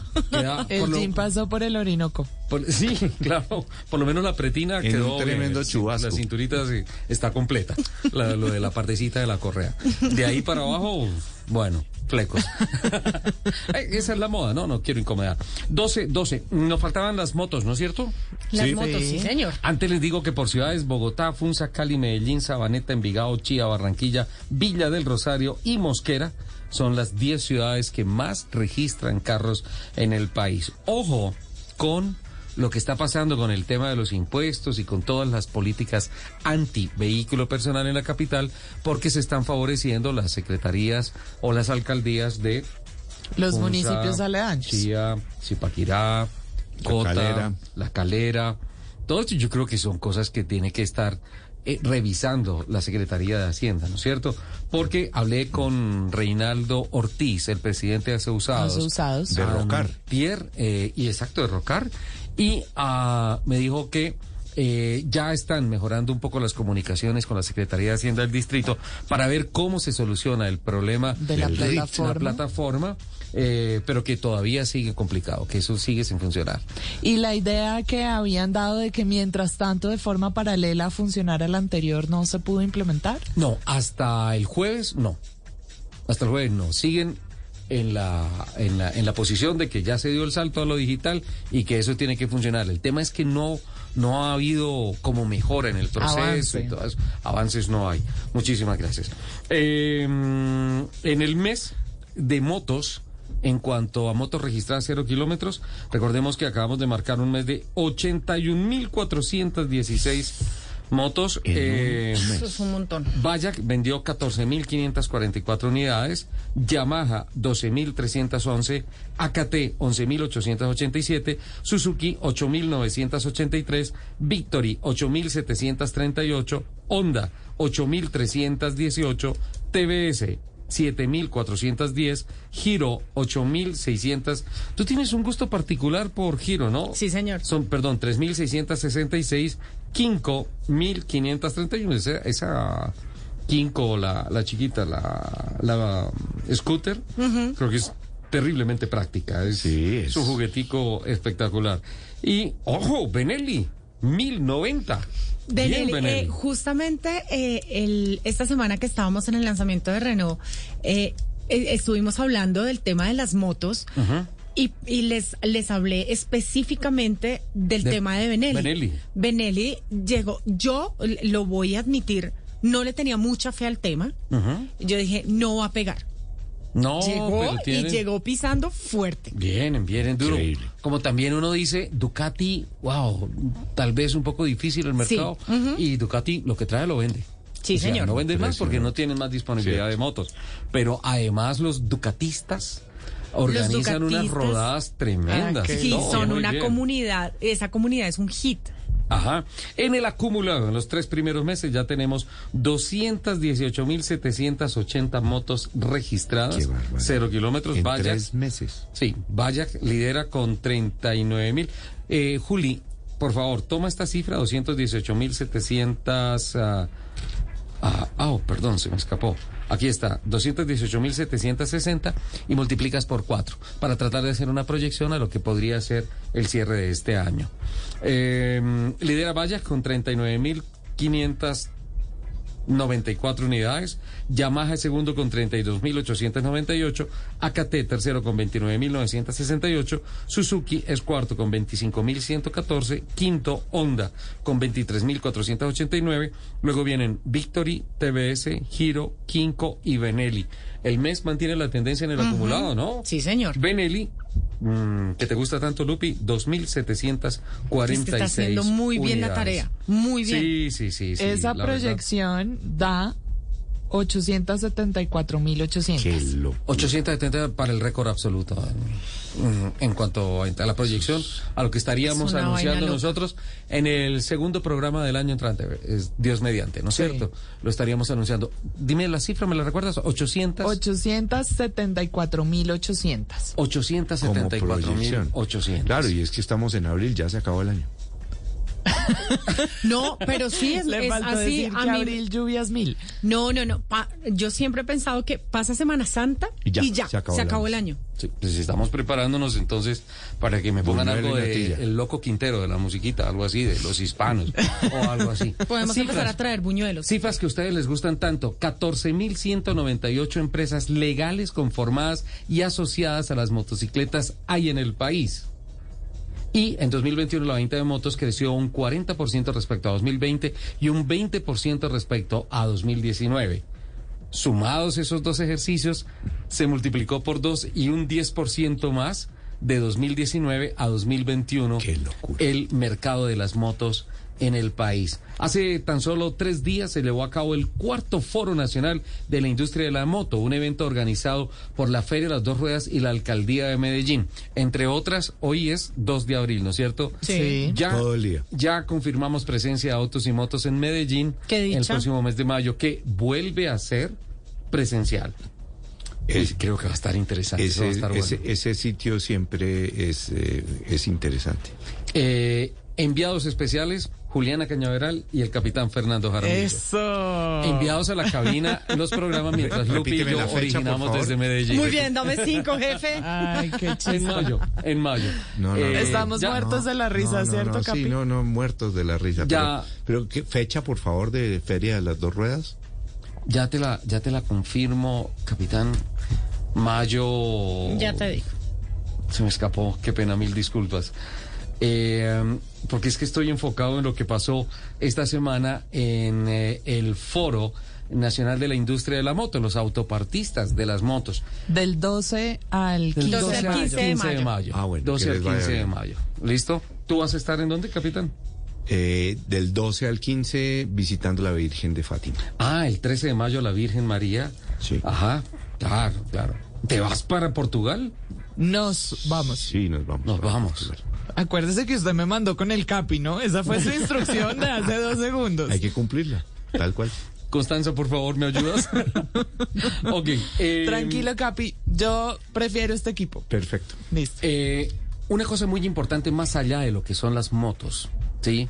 Es el tema social o la calidad de vida que se desprende del mercado de cada una de estas actividades industriales. Sí. 8 mil empleos directos genera la industria del ensamble de motos en el país. 8 mil Ocho mil. directos Ocho mil y hay un tanto directos. importantísimo indirectos también, ¿no? Claro, claro, pero las cifras que se presentan, pues básicamente por, por ah, venidas desde ASOPARTE, la Asociación del Sector Automotriz y sus partes, es eh, con relación a las, a, digamos que las directamente constituidas, porque por ejemplo hay muchas personas que como personas naturales se dedican a trámites, se dedican a ventas, se dedican a, a muchas cosas asociadas con la industria de las motos que no están registradas, por ejemplo, ante una cámara de comercio. Entonces ahí es donde las cifras empiezan a variar de lo que está registrado y por eso hacen énfasis en que son cifras de lo legalmente constituido. ¿Sí? Eh, de acuerdo a lo que dijo Carlos Andrés Pineda, el, justamente el presidente nacional de Asupartes, tiene que ver con esto, 8 mil empleos directos solamente en el tema del ensamble. Hay una gran preocupación en Azopartes y es lo que veníamos hablando en años anteriores con don Tulio Pizarro de Azopartes, pero de vehículos. El crecimiento de hurtos de motos y su consecuente nutrición del mercado de repuestos Claro. usados mal llamados repuestos usados, que realmente son repuestos robados, motos deshuesadas, una cantidad de cosas que empiezan a nutrir un mercado ilegal que le hace mucho daño a las finanzas del país y le hace mucho daño socialmente a todo el país. Me parecen que salen unas conclusiones muy interesantes, muy positivas de lo que sucedió en este cuarto Foro Nacional de la Industria de la Moto y dejó todo abierto para que eh, los gremios se reúnan en mayo nuevamente en la feria presencial, la feria de las dos ruedas en Medellín. Yo creo que es obligación de esta casa periodística estar allí ante el boom, por un lado, de eh, la comercialización de motos nuevas, dos, la realidad innegable como alternativa de movilidad y laboral en unas ciudades muy complicadas en términos de tráfico que tenemos en el país, y tres, las crecientes cifras terriblemente preocupantes de fatalidades y de accidentalidad, en donde más del 70% de los muertos en accidentes trágicos viales en el país corresponden a motociclistas. ¿Me vas a decir algo, Juliana? No, justamente iba para allá, que la gran labor que hay que hacer también en este sentido, sobre todo porque la relación de todos los actores viales tiene que volverse el centro de la política en esa materia de accidentalidad. Creo que muchas de las iniciativas han ido dirigidas a un solo aspecto. Entonces se habla eh, de la velocidad, por ejemplo, que se le achaca también mucho de lo que sucede, pero creo que si hiciéramos una campaña de pedagogía, de cultura ciudadana, donde cada uno de los actores cumpliera su papel como debe ser, esas cifras podrían bajar muy rápidamente. No sé por qué me da la impresión que adoptas las palabras del presidente de Fase Colda en, la entrega, en la entrega de los premios Vía. También Me, trajiste mucho un déjà vu inmediatamente en eso, ¿no? Sí. Que eh, eh, no hay ningún actor secundario. Ese era el eslogan. En el tema de, de la movilidad y tenemos que aplicarlo permanentemente. A propósito, anuncio de la Alcaldía Mayor de Bogotá de la restricción de parrillero ciertos días, ciertas horas, consecuencia de unos estudios que se tienen eh, de horarios, sectores y días en donde la inseguridad, los atracos y una cantidad de cosas malucas que pasan en las calles de la capital se presentan justamente en donde participan parrilleros. Hay Unas- mucha molestia en el sector por esa medida, ¿no? y se viene mm, una rodada, una manifestación eh, de moteros en la capital de la República que creo que podría ser la semana entrante. Se está debatiendo el tema de la fecha, 5 o 6 de abril. Podría ser porque viene una protesta importante. Porque eh, pagan justos por pecadores. O sea, la norma eh, lamentablemente afecta a muchas personas que tienen la moto como su alternativa de movilidad rápida, económica y, entre comillas, segura para eh, desplazarse en la capital para temas laborales o temas estudiantiles. Y dicen que eso produce una estigmatización de todos los Sí. moteros de la ciudad. Eh, Es cierto, gustos por pecadores. No, ¿Existe todavía, eh, digamos, la obligación de tener el chaleco y la placa Se con está- el, no- el número de la placa? Se y va- el casco también. Se va a, se va a, a A reimplantar. reactivar, sí. Sí. Porque, Porque si estuvo esa durante- sería una forma de controlar eh, que tanto parrillero como pues el, el piloto de la moto tengan la, la placa y la identificación como una medida de poder controlar de alguna manera. Lupi, ¿qué opinas? El, el tema de, de el chaleco y el casco marcados con la placa eh, estuvo durante muchos años. Sí. Hace un par de años dejó de funcionar. Ya no era eh, obligatorio, En sobre este todo momento tener. no es norma. En este momento no, No es es, norma. Eh, eh, sobre todo el tema del chaleco. Mucha gente obviamente dejó su casco marcado, pero el tema del chaleco no. Eh, en estos días que salió eh, la alcaldesa a decir, en, de, a partir de, eh, creo que es del lunes. Sí, del 11 de abril. 11 de abril. Del 11 de abril eh, vuelve eh, esta reglamentación de casco y De- chaleco del lunes, marcado. Pero de este lunes en 8. Sí, Ok. sí, el Lunes próximo 11 lunes, de abril, lunes ya. en ocho. Casco y chalecos marcados. Pero eh, ahí es ahí surgen muchas preguntas, obviamente, porque eh, cuando estaba esta reglamentación vigente, eh, se veía mucho que tenían el chaleco con una placa y la placa de la moto era diferente. Y no alcanzan las personas, eh, los policías, para hacer, digamos, toda esta, toda esta, eh, que para verificar, Control, para verificar claro. que, que, eh, que efectivamente Que la placa uno con coincida otro, con, el chaleco. Entonces, No, es, es complicado. Es un tema que tiene que ser mucho más profundo, más allá de un chaleco con un número Con- y sí. todo eso. Eh, ahora, también es cierto que viendo algunas reacciones en las redes sociales, creo que hay ciertos sectores de los moteros que cada vez son más difíciles de defender. Me parece que esa violencia a Muy través de las redes sociales y todo eso no contribuye absolutamente nada. Claro, porque la idea es que haya un diálogo para poder que las medidas sean concertadas, pero si no hay disposición, es difícil lograrlo. Capitán, cambiando un poquito del tema, como usted es el gran especialista de Ford en esta mesa, quiero invitar a Juliana y a Lupi para que me ayuden con temas de Ford. Tú quédate ahí callado. Yo feliz oyendo ese par de voces que me encantan. ¿Cómo es eso que una Ranger Raptor hizo lo de Rápidos y Furiosos en la realidad? De un avión abajo y cae en una pista, alguna cosa y todo eso. ¿Y por qué pasan esas cosas cuando Ford justamente anuncia semáforos inteligentes? Primer tema con Juliana, el segundo con Lupi. Pues arranquemos por este vuelo impresionante que yo de verdad decía, pero me siento en la película y esto es de verdad. Pues es una Ranger Raptor que justamente es lanzada a través de un comercial de televisión donde sucede esto.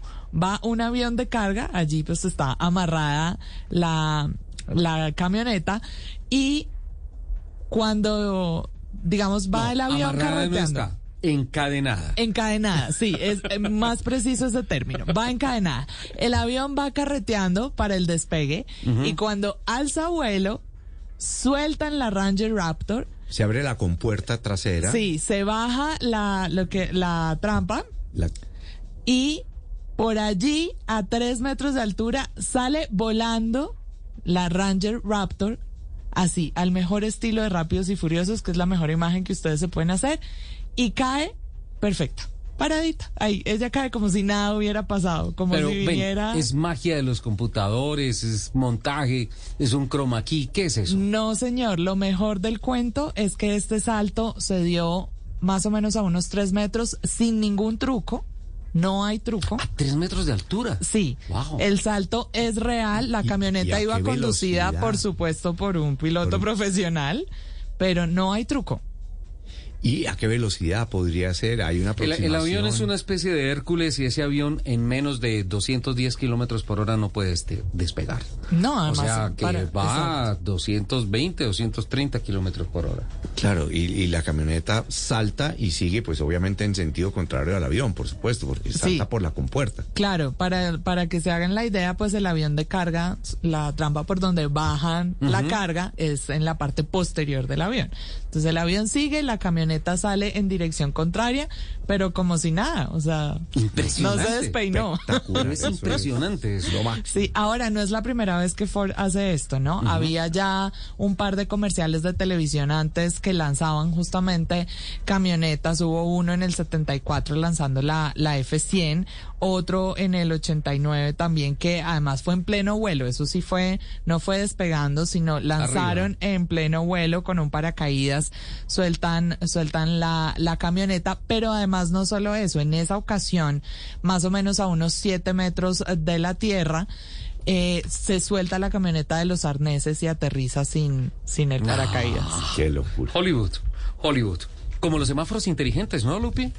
Sí, señor. Eh, resulta que eh, Ford está desarrollando unos, eh, unos semáforos inteligentes y es para priorizar el, el, el tránsito de los vehículos de emergencias.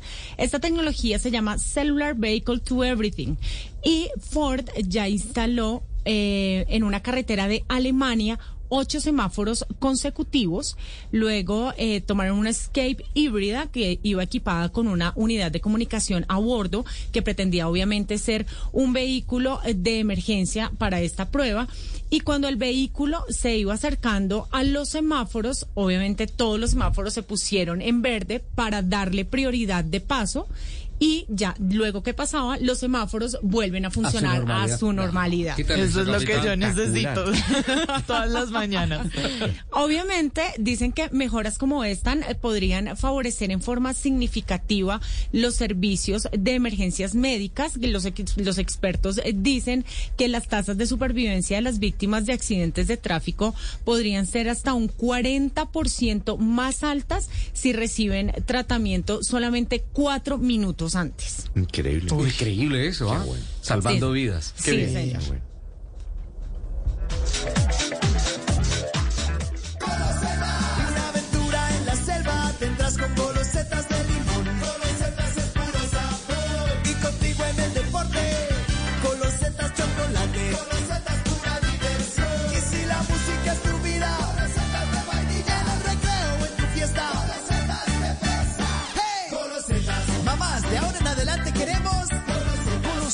Las nuevas galletas rellenas con sabor a limón, chocolate, vainilla o fresa.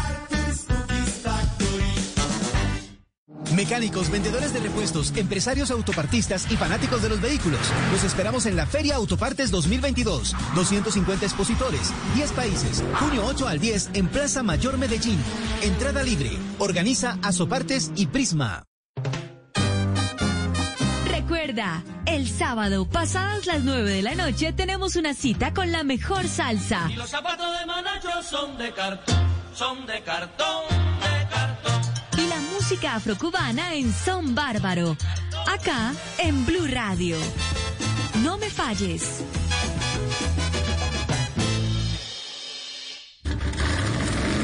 Voces y rugidos en autos y motos de Blue Radio. Voces y rugidos. Continuando con la nueva línea tecnológica y de diseño, la compañía china BYD presentó las primeras imágenes del nuevo Sail, un sedán eléctrico con el que buscará seguir creciendo su participación mundial en el mercado de tecnologías limpias. El BYD Sail se construirá sobre la estructura e-Platform 3.0 de la compañía para la construcción de carros eléctricos y estará equipado con las revolucionarias baterías Blade de la más reciente generación. Su presentación será en el próximo Salón del Automóvil de Pekín y se espera que su autonomía por carga sea de mil kilómetros. Basados en el Plan de Seguridad Vial, el Ministerio de Transporte y la Agencia Nacional de Seguridad Vial buscan reglamentar los sistemas de frenado y llantas de las motocicletas que se venden en el país. Mediante este proyecto se busca disminuir la probabilidad de siniestros viales y proteger la vida de los motociclistas. En 2021, el 59% de los fallecidos en las vías del país fueron motociclistas. En 14 de los 32 departamentos, este sector vial superó el 70% del total de las víctimas fatales. Esta reglamentación únicamente aplicaría para motocicletas nuevas importadas o ensambladas en Colombia. En materia de frenado, se busca que vengan equipadas con ABS. La Asamblea Nacional de Clubes que conforma la Federación Colombiana de Automovilismo Deportivo celebró la asamblea anual de la entidad presentando a todos sus clubes adscritos sus estados financieros y su informe de gestión 2021. TC 2000 Colombia, aplausos y el Club Los Tortugos fueron los más destacados en cuanto a cantidad de carreras, campeonatos y pilotos. Los miembros del comité ejecutivo, presidido por Francisco Soto, anunciaron cambios profundos a futuro en cuanto a la categorización de eventos, de licencias y costos para las realizaciones de los eventos a motor en el país. Rolls Royce sigue avanzando en el exhaustivo proceso de desarrollo del Spectre, su primer modelo de producción 100% eléctrico. Este lujoso auto deberá estar listo para el año 2023 y marcará el inicio de una nueva etapa tecnológica para la casa inglesa. Por ahora, los prototipos acaban de salir de las instalaciones de Argyplog en Suecia para iniciar un recorrido de 2.5 millones de kilómetros de pruebas. Los caminos congelados, cubiertos de nieve y las bajas temperaturas de hasta menos 40 grados centígrados son ideales para probar en condiciones extremas las baterías y el tren motriz del espectro.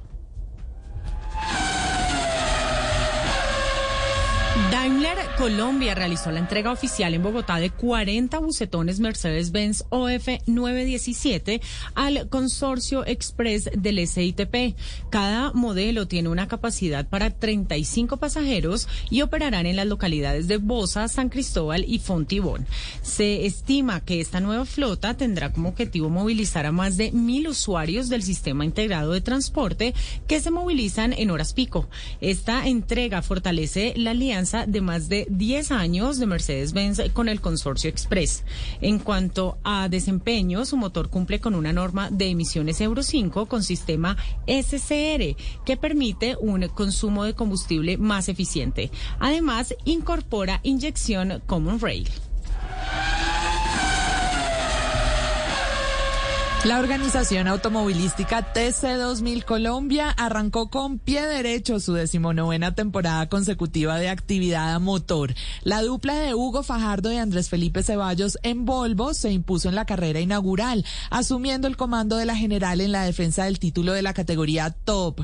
Saulo Barrera, en reemplazo de Ricardo Reyes, triunfó en TC Junior, mientras Tatiana Pérez se impuso en TC Clase A y Daniel Porras en TC Clase B. Más de 100 carros se dieron cita en el Autódromo de Tocancipá, escenario que acogerá la segunda fecha de la temporada el próximo 24 de abril. Los invitamos a que sigan con la programación de autos y motos aquí en Blue Radio. Todos los sábados a la una de la tarde en Blue Radio lo ubicamos en la noticia. Gracias por acompañarnos en el radar. Estamos analizando. El radar. Lo que usted quiere saber de lo que está pasando. Descubra con Ricardo Ospina y un amplio equipo de periodistas el origen de las noticias. Los más importantes de la semana aquí en Blue Radio y Blue Radio. El radar. Todos los sábados a la una de la tarde en Blue Radio.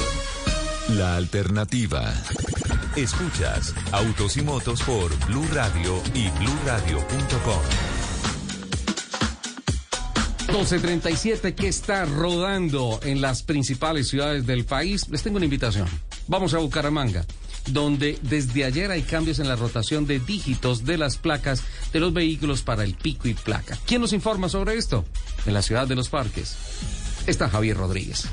En Santander son tres las noticias más importantes esta semana en el mundo automotor. La primera es de servicio. Desde este primero de abril se presentó la rotación de los dígitos para el pico y placa en Bucaramanga. Ahora el lunes, la prohibición del tránsito de motos y carros particulares es para las placas terminadas en 5 y 6, martes 7 y 8, miércoles 9 y 0, jueves 1 y 2 y viernes 3 y 4. La próxima rotación en los dígitos será el próximo primero de julio. La segunda noticia, lamentablemente, es la accidentalidad que esta semana dejó en el departamento y en sus vías lamentablemente la muerte de siete personas, la mayoría motociclistas. Además se presentó el volcamiento de un camión con 24 militares en la vía de la costa atlántica, 18 resultaron heridos. Y por último, en las vías rurales de 10 municipios de Santander se presentan afectaciones por la intensidad de las lluvias.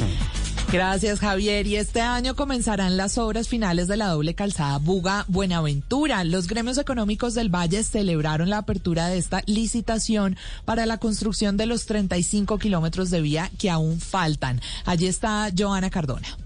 Son 12 años los que han pasado desde que inició la construcción de la doble calzada entre Buga y Buenaventura, que comprende 118 kilómetros de extensión. Ya están los pliegos definitivos de esta obra y aproximadamente en dos meses será adjudicada. Y así culminar el último tramo, que corresponde a 35 kilómetros de vía. Se estima que antes de finalizar el mandato del presidente Iván Duque, este sea adjudicado. La gobernadora del Valle, Clara Luz Roldán. Es una realidad. Hoy les puedo dar la seguridad de que ya aproximadamente aproximadamente dos meses y medio estaremos iniciando. Por este corredor de la vía Buga-Buenaventura pasa el 42% de carga que ingresa y sale del país. Por eso, desde el sector empresarial celebran este avance que aseguran ratifica el desarrollo de la región y de toda Colombia en materia de competitividad. Edwin Maldonado, director del Comité Intergremial del Valle del Cauca. Eso va a implicar una reducción en los tiempos de transporte, en los costos de transporte y va a mejorar la competitividad del comercio exterior, tanto para la salida de mercancías en exportación y para la entrada de mercancías y importación. La ejecución de esta importante obra avanza a buen ritmo con la habilitación reciente de 5.2 kilómetros de vía y en junio se espera tener otros 8.5 kilómetros de este corredor completamente habilitados por parte del Invías. Y en Medellín hay polémica entre los ciudadanos por la propuesta del alcalde Quintero de eliminar el pico y placa y a cambio realizar un pago de 10 mil pesos diarios de lunes a viernes para las personas que utilicen su vehículo. Una persona que utilice el carro todo el mes deberá pagar 200 mil pesos. Desde la ciudad de la Eterna Primavera nos informa Héctor David Santamaría. Ante las quejas de los ciudadanos por las congestiones que se reportan en Medellín y municipios del área metropolitana y sobre todo que se ha podido avanzar en la iniciativa del cobro de congestión luego de un mes del plan piloto de circulación, pues el alcalde de Medellín, Daniel Quintero, afirmó que algunas iniciativas se plantean incluso eliminar totalmente el pico y placa, pero hacer un cobro. Esta es su propuesta. Eliminar el pico y placa completamente y decirle, el que saque el carro hoy paga 10 mil pesos, pero se elimina todos los pico y placas. Yo soy enemigo número uno de los pico y placas. Esto ha generado un rechazo entre los ciudadanos de Medellín. Algunos de ellos hablaron con Blue Radio. Bueno, estoy de acuerdo porque con eso no se va a solucionar el medio ambiente ni nada. Estoy de acuerdo porque de igual manera vamos a volver a lo de antes y vamos, eso es un, más que un negocio. Se espera que esta propuesta sea analizada con los alcaldes del Valle Aburrá y se tome la última decisión. Y en Barranquilla retoman diálogos sobre la implementación del taxímetro. Empresarios, propietarios y asociaciones sindicales de taxistas manifestaron su respaldo a la implementación del proyecto. Informa desde Curramba Diana Ospino. El área metropolitana de Barranquilla retomó el proceso que busca la implementación de un sistema inteligente para el transporte público individual que incluye el taxímetro al iniciar la socialización del proyecto con empresarios, propietarios y las asociaciones sindicales de conductores de taxis. Mientras tanto, continúan los conflictos entre conductores y pasajeros que no se ponen de acuerdo con los cobros del servicio, como lo reconoce Jorge Guerrero, presidente de Cincho Taxis. Las mismas discusiones que han terminado en algunos por el cobro de un servicio. En la actualidad existen 17 empresas habilitadas por el área metropolitana de Barranquilla para la prestación del servicio, las cuales cuentan con 14.363 taxis afiliados que en promedio cada uno realiza 17 carreras por día. 12.42. Muchas gracias a los periodistas, a los corresponsales que nos informan desde cada una de las ciudades. Bonito la doble calzada a Buenaventura, ¿no? Me encanta, es eh, realizable, es un, un tema interesantísimo, muy importante. Eh, el puerto de Buenaventura es uno de los más importantes del país eh, y toda la carga que viene por el Pacífico entra por ahí. A propósito de carga, eh, quedó en el programa como que toda la carga emocional y publicitaria y los aplausos era para Ford por haber puesto su Ranger Raptor volando desde un avión hasta la pista de despegue de un aeropuerto, ¿no es cierto? Casi nada. Resulta que alguien quiere compartir esa carga y es Suzuki, ¿Ah, porque sí? también tiene un carro volador, ¿no? Sí, señor, está en desarrollo porque Suzuki no se quería quedar atrás de ese desarrollo de carros voladores, entonces eh, se unió con SkyDrive, que es una empresa japonesa dedicada justamente a la fabricación eh, de autos de despegue y aterrizaje vertical y eh, desarrollaron una alianza para los vehículos aéreos de uso urbano. Eh, después de este acuerdo, comenzarán a colaborar en diversas áreas de negocios que incluyen investigación, desarrollo de tecnología, planificación de sistemas de fabricación y producción en masa, eh, desarrollo de mercados en el extranjero con un enfoque, míreme esto, en India. En la India. En la India. Y promoción de esfuerzos para lograr eh, el carbono neutral. Qué bueno, qué interesante. Con este acuerdo, además, Suzuki va a explorar oportunidades para eventualmente agregar los autos voladores a su negocio. Eh, que actualmente ofrece productos en tres categorías de movilidad, automóviles, motocicletas y motores fuera de borda.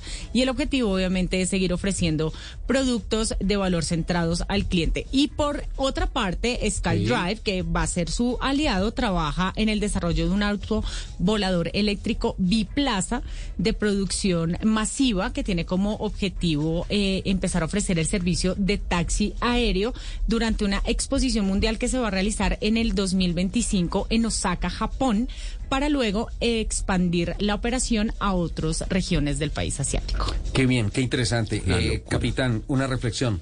Eh, si una compañía como General Motors, en las presentaciones que hace con sus ejecutivos, dice que dentro de su portafolio de negocios a futuro y nuevas tecnologías está la producción de vehículos voladores para solucionar el tráfico de las ciudades y lo que nos acaba de decir Lupi, que lo comparte desde Suzuki, comprometidos con la neutralidad de la huella de carbono, definitivamente tenemos que tomar muy en serio el tema de que dentro de poco va a haber una transición no solamente a lo que está rodando acá, sino una transición visual de las ciudades con unas autopistas, entre comillas, aéreas definidas por una cartografía no sé si decirle digital o alguna cosa que va a establecer, por ejemplo, si hablamos de Bogotá, la avenida Boyacá, 50 metros arriba, exclusiva para carros voladores.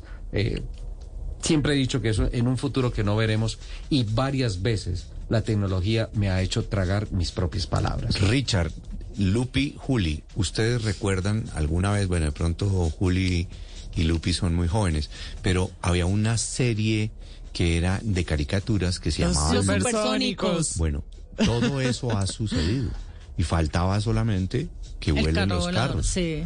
Pero ya estamos viendo que es el carro volador. Sin música, capitán. El que por sigue. favor. Pero hay que trabajar en la pedagogía de los conductores voladores.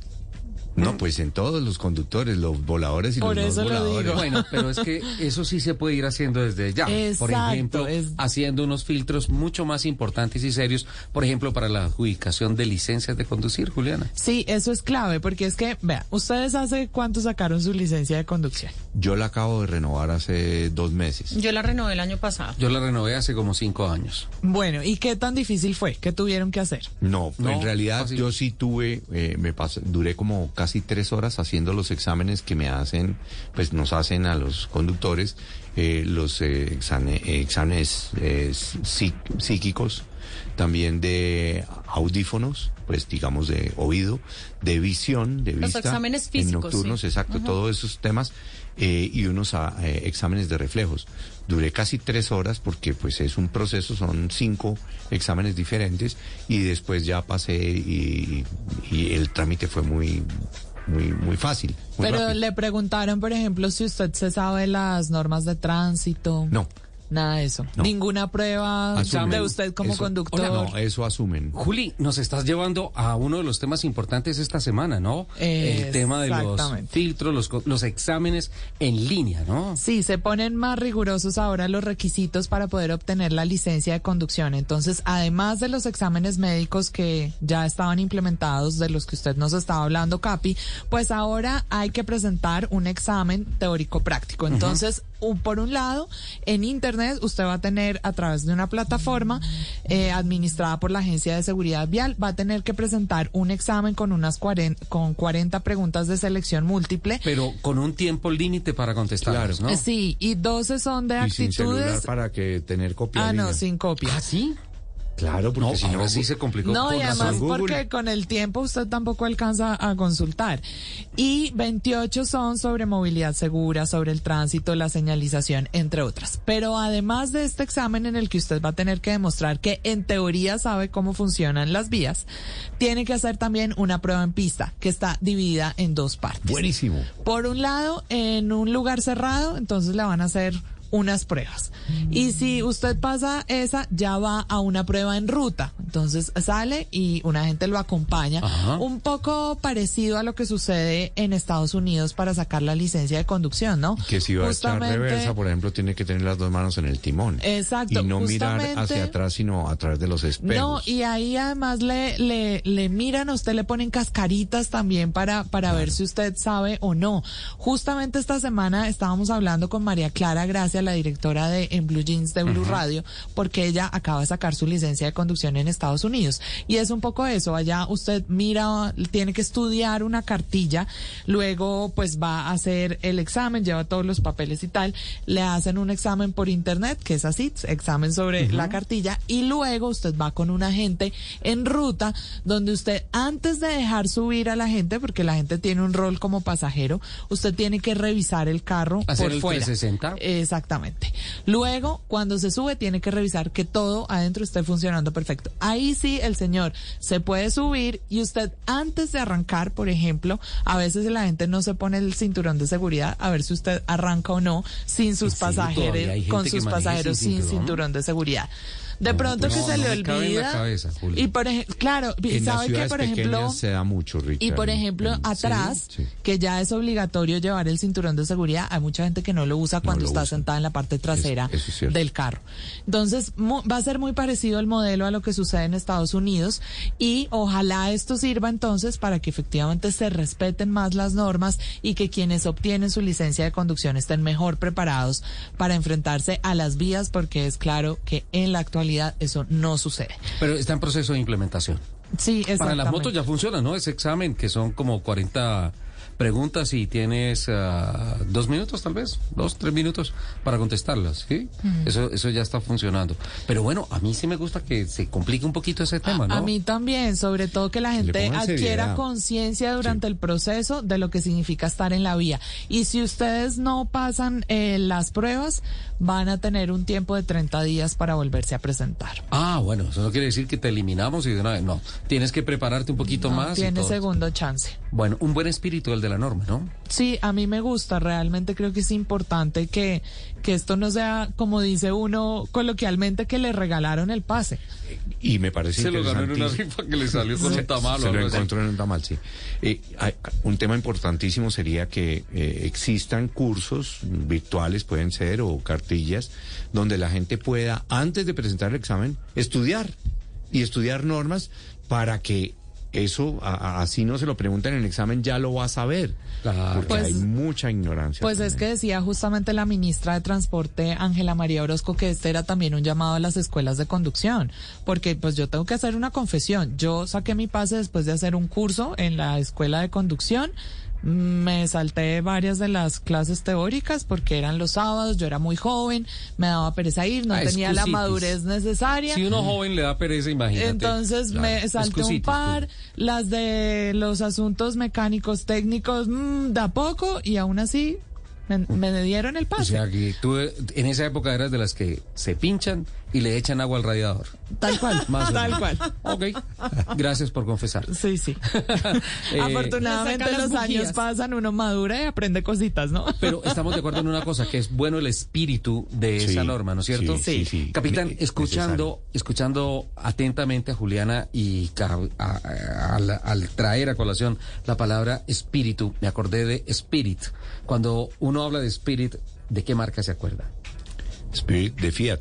Lotus. Lotus, ah bueno. El Lotus. ¿Te acuerdas esa flecha roja que entre otras fue emblemática del Lotus Spirit que se utilizó en muchas carreras y todo esto? Espectacular. Y también me acuerdo de Spirit del Spirit of St. Louis.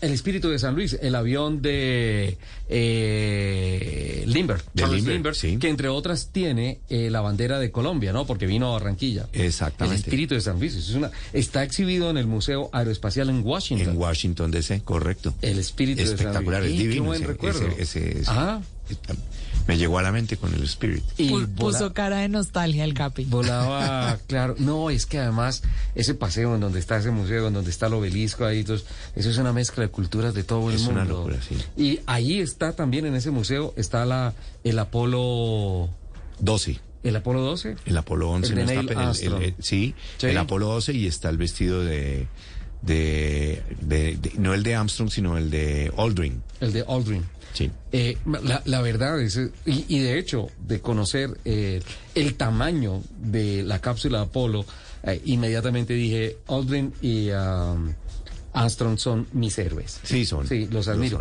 Y cuando conocí la avionetica, que es el espíritu de San Luis, dije, en esta cosa ese señor hizo Estados Unidos, Europa. Europa. Sí, Impresionante. fue el primero y se bajó hasta Barranquilla. Sí, sí, sí, que atravesó el Atlántico. Charles Lindbergh también, otro de mis héroes. Sí, sí, total. Un gran Spirit de San Luis. No, pero Lotus. ¿Spirit o Electri? Electra, Electri. ¿Qué pasa ahora, Lupa? Em, bueno, Cuando pensamos en la marca Lotus, siempre pensamos en autos deportivos. Pero tampoco podemos obviar el hecho de que las SUVs eh, son el tipo de vehículo más popular en este momento en el mundo. Entonces Lotus dijo, venga, yo no me voy a quedar atrás. Y empieza a voy a, desarrollar SUVs. un SUV y eh, es- se llama Electre, que está bajo la denominación interna de Type 132 y además tiene otra particularidad, que es Ajá. eléctrico. ¿Eléctrico? Eléctrico, Ah. sí, señor. Em, Por eso el nombre, Electre. Electre. Electre. Electre. Electre. Ujú. Eh, tiene tiene muchísimas eh, muchísimas cosas tecnológicas pero hay algo que llama mucho la atención pues que a mí me llamó mucho la atención cuando me puse a investigar sobre el carro y es que eh, en el tablero cuando lo enciendes eh, sale como una especie de luz eh, digamos virtual eh, los llaman como una luz flotante ¿Luz virtual? lo llaman una ¿Un luz holograma o algo así? Exacto. Es una luz Ah, flotante y la luz flotante va cambiando de color según lo que va pasando. Entonces, Espérate, Lupa, si yo te eso entra, no lo he visto, esta semana no lo vi. Por favor, me lo compartes en las redes ya. si te entra, por ejemplo, una llamada telefónica, se pone del color que tú lo configuras, eh, si se le va acabando la batería, si, to- si cambia, Hablando por de ejemplo, los supersónicos. si cambia, por sí, ejemplo, la temperatura del carro se pone de otro color, eso me parece impresionante. Y además de eso, eh, el conductor puede visualizar toda la información del carro y de lo que está pasando afuera del vehículo mediante realidad aumentada.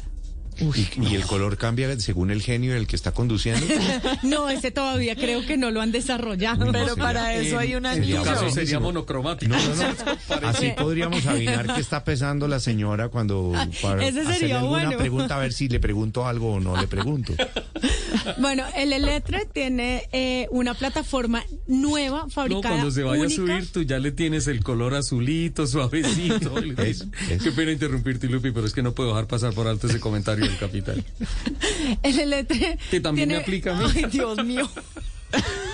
Nos estamos comiendo el tiempo del informe de... El Electre tiene una plataforma nueva que está fabricada únicamente por Lotus para vehículos eléctricos con un chasis de aluminio y acero de alta eh, Resistencia. resistencia. Tiene dos motores eléctricos, uno en cada, en cada eje y se activan dependiendo si lo usas 4x2 o 4x4. Tiene una potencia eh, que sobrepasa los 700 caballos. y además... Uh. Bueno, Lotus.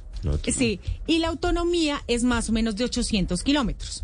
Tiene cinco modos de manejo, que son Ranch, Tour, Sport, Off-Road e individual. ¿Ranch? Qué locura. Y off-road. Off-Road No. eh, Me- e individual. Es la primera vez que escucho ese modo de manejo ranch. Ranch. Toca, toca, mira, voy a ir a probarlo. y eso obviamente ajustan la dirección, la configuración de amortiguación, el tren motriz y la respuesta del pedal del acelerador. Todavía no se conoce el precio acá eh, en Latinoamérica, mm, eh, pero ya está en venta en China, Reino Unido Eu- y Europa y las primeras unidades se van a entregar en el 2023. Increíble el mercado Ya. chino en eso, ¿no? Qué locura. estaba esperando que Juliana Cañaveral eh, nos presentara el último informe, pero ya tenemos las 12.58. Pero me acaba de decir don Alfred Perdigón que es que se quedó dormida en el trabajo. Juliana Cañaveral. Claro, entonces la despierto y le digo, Juli, y ah, no, estamos en Occidente o en Oriente, porque si es en Oriente, me salvo, porque ahora están mandando a dormir a algunos trabajadores de unas plantas de ensamble de vehículos en la misma planta de ensamble en la China. Sí, particularmente en eh, plantas de General Motors. Ustedes saben que en China están otra vez con el tema de los confinamientos debido a los casos positivos de COVID-19. Y pues esto hace que las fábricas tengan que mandar a sus colaboradores a la casa y pues se paren las plantas o al menos se reduzca su operación. Entonces General Motors dijo, no, no, no, acá no reducimos nada, nos confinamos sí, pero aquí en la planta. Y los trabajadores se están quedando a dormir en la planta, en el piso de la planta, para poder continuar con la producción. Al menos esa fue la información que entregó la agencia Reuters. No ha sido confirmada de manera oficial, pero pues en estas plantas donde, donde se producen Buick, Chevrolet y Ca- Cadillac, Sí. parece que está ocurriendo Buick. eso y Buick que... y sí. Buick, sí. Ajá. Y parece que otras plantas podrían eh, estar pensando en tomar medidas similar similares. Eh, Bosch dijo que ellos están reduciendo operaciones porque efectivamente pues hay confinamiento, pero es la solución que encontraron para este tema de COVID-19. Bueno, date cuenta, es una enseñanza que deja la pandemia. La línea de producción no se puede parar. Protejamos a la gente, protejamos y garanticemos su salud, pero eh, eh, una pandemia por temas médicos llevó a otra de temas tal vez más complicados que eran los económicos. 12.59, se nos acabó el tiempo. Mm, para el próximo fin de semana tengo una tarea pendiente. Un comunicado de Motovalle nos anuncia que en Cali ya no es representante de la marca Mazda en esa zona del país y hay un comunicado muy fuerte por parte de Motovalles hablando de la forma como unilateral de manera uninatural se ha acabado este convenio de varios años. Hemos acudido a buscar comunicaciones, tanto con Motovalle como con Mazda. No nos hemos podido comunicar con ejecutivos de Mazda Colombia, por lo tanto, es mi promesa que el próximo sábado les contaremos a todos los vallecaucanos cuál es la realidad del tema de Motovalle, que ya no es más representante de Mazda en el país. Chao, capitán, nos vamos. Un abrazo, nos vemos desde Chocó, nos hablamos. Desde el próximo fin de semana, desde Próximo Chocó. fin de semana. Chao, Juli. Feliz sábado para todos. Sí, yo